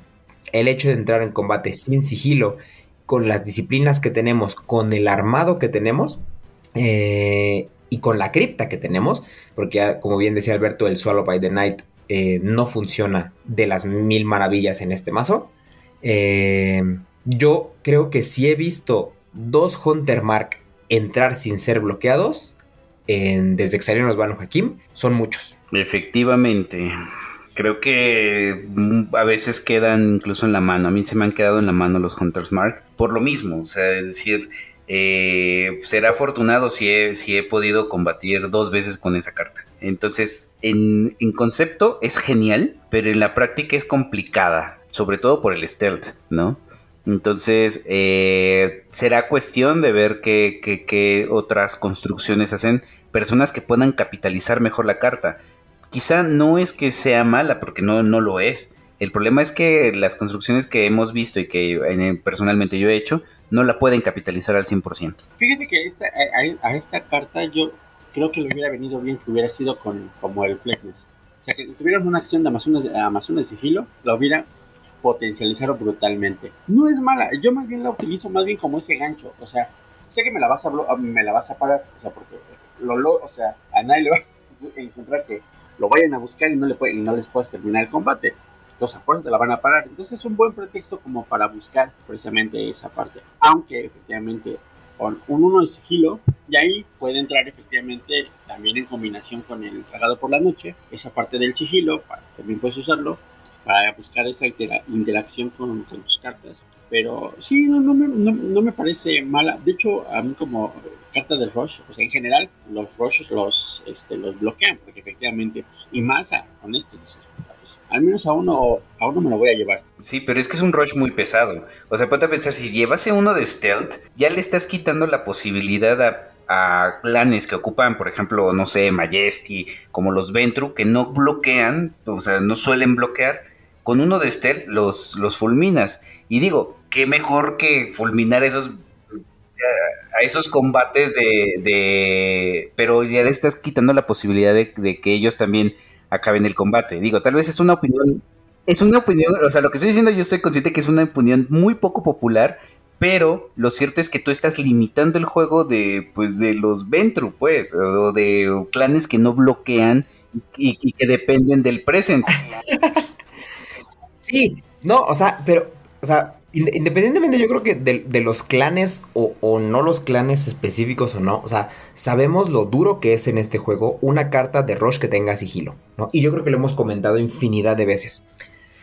Pero yo creo que de todos modos sí es una cosa que no, no tiene tanto que ver con el que tenga sigilo o no sigilo, sino con la presión que mete. Es decir, el Deep Song tampoco lleva sigilo. Y, el Deep Song es 10 veces menos bloqueado que uno de estos, ¿no? Porque no es lo mismo el que tú tengas que cantar tus cartas primero, el que tú enseñes que tienes el Combat Dance primero, a que no lo puedas hacer en absoluto, ¿no? Entonces, eh, tampoco llegaría yo al extremo de decir se me quedan en la mano porque finalmente, o sea, terminas golpeando a alguien, por mucho de que te vaya a colar el, el Combat Dance, pero yo creo que sí tiene mucho que ver este tema de desgastar los recursos. Al final, el que tú estés haciendo un Hunter Smart para rushear a alguien, eh, y, mira, me, me, gusta no va a ser el símil con el Deep Song, ¿no? El Deep Song siempre ha tenido esta cuestión y yo creo que lo hemos visto mucho en las mesas, incluso este, ahora que, vi toda esta jornada de la, liga jugar a Fede con sus Nosferatu, el Dipson tiene esta capacidad de yo voy, te giro a un vampiro, ese que a lo mejor tenías enderezado, y ahora voy y te termino sangrando o termino mediando la presión que tenga yo que meter, ¿no? Y yo creo que el Hunter's Mark a su propia manera, con su propio sabor, cumple un rol similar. Quizá no a propósito, porque no tiene de base esa capacidad de girar vampiros, pero sí es, te voy a obligar a que me bloques porque si no me bloqueas, pierdes al vampiro. Así de sencillo, ¿no? Entonces es, gástate la reacción, gira tu vampiro enderezado y, te sigue metiendo presión, ¿no? Que, que, es a lo que quiero llegar y que es a lo que hablábamos también con la idea de los mazos toolbox, que se trata de que tus recursos vayan fluyendo al mismo tiempo que los del otro son desperdiciados o mal gastados. O sea, pues estamos también pensando en la optimización del uso del de, superior pero aún así, en, la, en, la en básico, o sea, que Billón vaya y le toque la, la puerta este, a, cualquiera y le diga, a ver, vamos a, a entrarnos a catarrazos con hambre de merda, aunque sean en básico, son desgastes que dices, claro. o sea, no manches, o sea, te los quieres evitar efectivamente. Así es, así es. Y, y bueno, por último, simplemente queda mencionar la, la adición de tres cartas que no sé qué les parezcan a ustedes, que son el experimento biotaumatúrgico, eh, dos copias de Fitness y una copia del Router's Hand.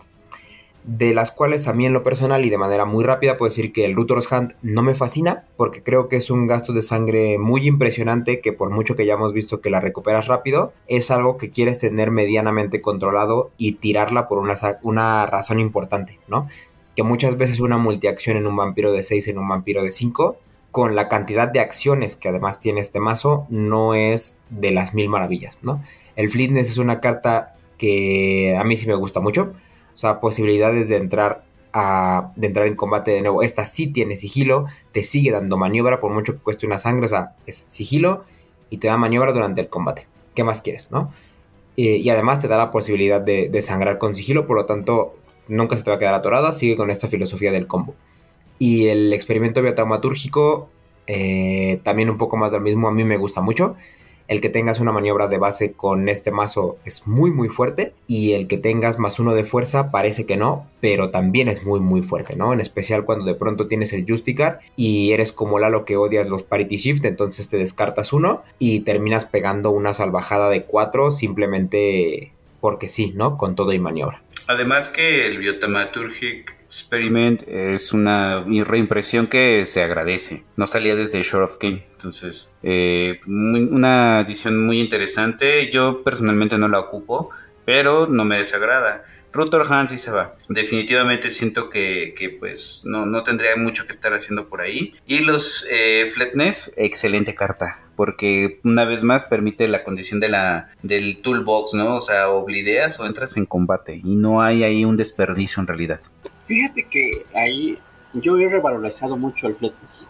La verdad es que sí, lo veía medio feo, así como que me cuesta un pero efectivamente, viendo ya en funcionamiento el mazo y todo, la verdad es que hasta podría decirte que si hubieran puesto 3 y 3, o sea, 3 Hunter Mark y 3 Flatness, hubiera estado bien. O sea, me parecería correcto, está chido. Este, sí, coincido o, unánimemente con ustedes. Pluto Has no tiene nada que hacer aquí. O sea, eh, bueno, Biotermaturgy tengo sentimientos encontrados, porque si bien está chido la maniobra y el zona de fuerza, mm, bueno, es que la verdad es que está fijo, entonces, pues puede ser, o sea, mm, yo no la, yo no la uso en esta construcción, o sea, o, en esta versión, yo no la uso, o sea, no la considero ese, no porque no pueda ir, o sea, pero no me encanta, ¿no? O sea, creo, creo tan solo, fíjate, así de, de sencillo, que, que si en este mazo, le hubiera, en, vez de estas dos cartas, del Biotermaturgy y el Brutal Hatch, le metes una magia del herrero y una magnum, ¡puf!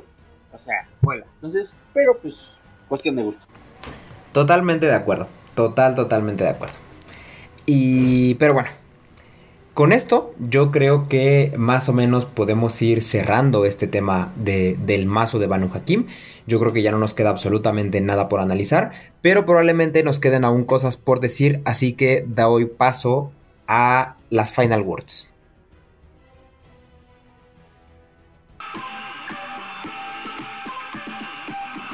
Todas las voces de la cultura friki están en las voces de Londres. Escúchalos en Spotify y otras plataformas.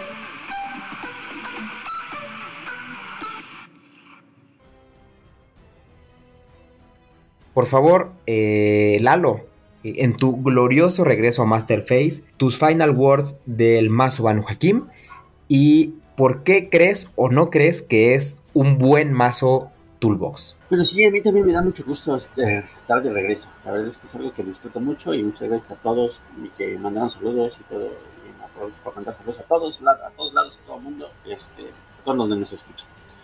Este, a mí me gusta el mazo, o sea, a mí me gusta mucho el mazo, este, así como viene, este, está bien divertido, está, está, está padre hay cosas efectivamente yo estoy probando. Me falta probar hacer una versión este porque me tengo esa idea este, de hacerlo un más político. Este he, probado y creo que debo decirte que creo que me falta explorar algunas brechas por ahí. O sea como por ejemplo esta parte de la política pero también a ver probarlo con algo así más de bloqueo más denso o no sé o sea pero este mazo te permite te permite este esto meter que explorar estos caminos de combinar cosas, de meter y de, y de sacar, ¿no? O sea, efectivamente yo, por ejemplo, el mazo que, de que este, eh, le cambié los party y le metí los anatemas, o sea, yo le metí los anatemas porque le venían mucho mejor, este, y pues, me encanta, a mí me encanta. Hace un desastre, pero es muy divertido. Y este, y sí, este, como ya hemos dicho, básicamente la definición que tenemos en general de 2 es que tienen que hacer tres cosas, ¿no? Cualquiera en, la forma, pero cualquiera. Y creo que este lo hace perfectamente porque sangra, este, eh, sangra, rochea y este, y combate y bloquea, tiene esto de bloqueo, ¿no? Y pues está divertido, está divertido. Yo sé que es un buen toolbox, es muy buen y agradezco mucho la transformación de estos la llegada de estos Banu Bueno, a mí me parece, en primer lugar, me gustó mucho el mazo. Creo que la identidad de los Banu Hakim es muy potente, no solamente en el clan, sino incluso en la, en la disciplina de hechicería de sangre. Eh, marcan una clara diferencia con los, los Tremer. Y el mazo es un, buen ejemplo de Toolbox porque lo puedes tú personalizar hacia lo que más te guste, pero sin dejar de hacer otras cosas. Ya vimos que puede bloquear decentemente, tiene acciones políticas, tiene mucho combate y tiene blitz.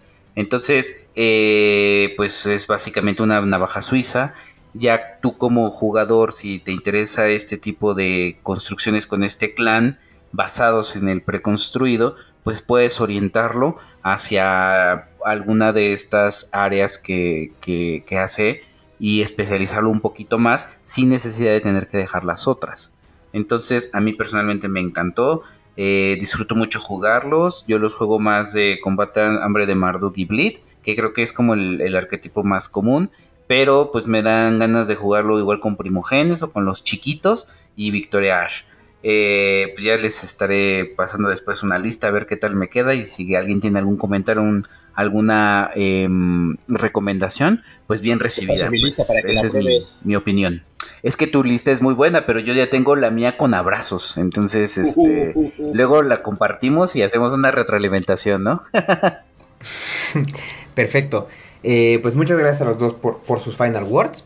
Eh, yo no podría estar más de acuerdo con, con ambos. Eh, de mi lado creo que lo único que, que me queda por agregar es de entrada hacer un poco de énfasis en, en, la identidad tan clara que le dieron a este clan, que creo que es, eh, siendo uno de los clanes que se transforma, ha sido de los que menos se siente esa transformación, digamos, no ha perdido ese sabor de lo que, de lo que es el Banu Hakim. Y yo creo que ha ganado muchísimo, ¿no? Me gusta esta capacidad que tiene de transformar sus cartas en otra cosa, de valerse tan fuertemente de las cartas combo y como bien dicen tanto Lalo como Alberto, yo creo que tiene mucha, mucha flexibilidad para poder seguir explorando este tipo de arquetipos con otro tipo de combate que no sea nada más el que nos propone este mazo preconstruido. Y sobre todo, a mí lo que me da mucho gusto es que con la simple llegada del Hakim Slow, todo este clan se transforma, ¿no?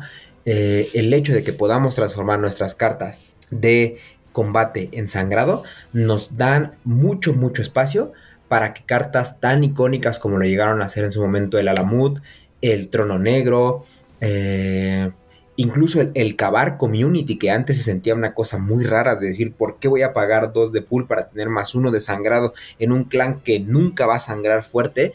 Eh, pues bueno, ahora todas esas cosas cambian, le dan muchísimo, muchísimo juego a toda esa historia del clan y historia que yo creo que podemos seguir explorando y que en mi opinión nos va a seguir dando grandes mazos toolbox simplemente por la aparición de una carta. Entonces, eh, pues nada, pensarle un poco a cuál es todo lo que hay detrás, cómo nos, cómo nos hace entender este juego, cómo nos hace entender los recursos de nuestro mazo, porque yo creo que detrás de ello podemos eh, aprender muchísimo de lo que es jugar, armar y eh, experimentar por completo con, una mentalidad de toolbox. Eh, y bueno, sin nada más que agregar, bueno, al menos no saludos, no sé si alguien quiera mandar saludos, que a lo mejor no los mandamos, pero por mi parte me sumo a los que decía Lalo hace un momento, a Raúl, a Íñigo, a toda la comunidad allá de Zaragoza. De nuevo, muchas gracias por hacernos parte de este tema de la storyline, porque la verdad es, un, es una cosa que nos encantó desde que Lalo nos la platicó y desde que ustedes nos mandaron la primera el primer boceto de lo que era esa narración y nos dejaron muchas, muchas ganas de también nosotros sumarnos a esta cuestión de lo que es el storyline, de participar del juego temático, de hacer de este hobby una fiesta y eh, pues nada, no dejaremos de, o sea, no, no vamos a dejar que ese espíritu se nos pierda rápido, vamos a ver todo lo que, o sea, echarle toda la carne que podamos a ese asador. Y un gran saludo también a Carlos, que desafortunadamente hoy no pudo estar, tenía ahí, ahora le tocaron los problemas tecnológicos, pero eh, sabe que siempre lo traemos aquí en nuestras cabezas recordándonos uno que otro tema de ruling o de cualquier otra cosa. Un gran saludo a él. Y eh, un gran, gran saludo a toda la gente que está jugando con nosotros la Liga Chilanga, porque después de todo lo que pasó ahí con la primera fecha y los temas y todo esto, no dejan otra vez de traer unas buenas, buenas vibras a la mesa. Se están haciendo un muy buen ambiente, tanto competitivo como a nivel de echar desmadre, del cotorreo, de la amistad y todo lo que pasa ahí eh, domingo con domingo, jueves con jueves y jornada con jornada. Entonces, un gran saludo a absolutamente toda la gente que está participando con nosotros en las mesas. Yo quiero mandar un saludo a Carlos y a Oliver, que se les extraña demasiado. Espero que pronto pueda estar todo el staff todas las voces juntas para poder comentar este maravilloso juego. Un saludo también a, pues a la gente que nos acoge en nuestras jugadas en las tiendas Cerebrum, en el club de juegos de mesa, ¿no? Este, y que las que se están integrando como Anam, y también a toda la gente de Chile, a Backwinder, a los compañeros del libro de Nu y a la gente de Bleed 3. Un saludo, un abrazo. Y también a los de Juárez by Night, que me encantan sus, sus, episodios de su podcast. Pues muy bien, si ya no hay más saludos, entonces simplemente recordar a la gente que si a ustedes les gusta, disfrutan del mundo de tinieblas, de vampiro, de rage, de mago con el concilio, de la gente de Juárez by Night, de los cómics, de los juegos de mesa, de las posibles futuras películas y series y sobre todo de este gran, gran juego de cartas, por favor, compártanos. Gracias por escuchar Master Face. Encuéntranos en Facebook, Instagram y YouTube como Betes México. Cortinillas y menciones Pami West. Datos de contacto en la descripción.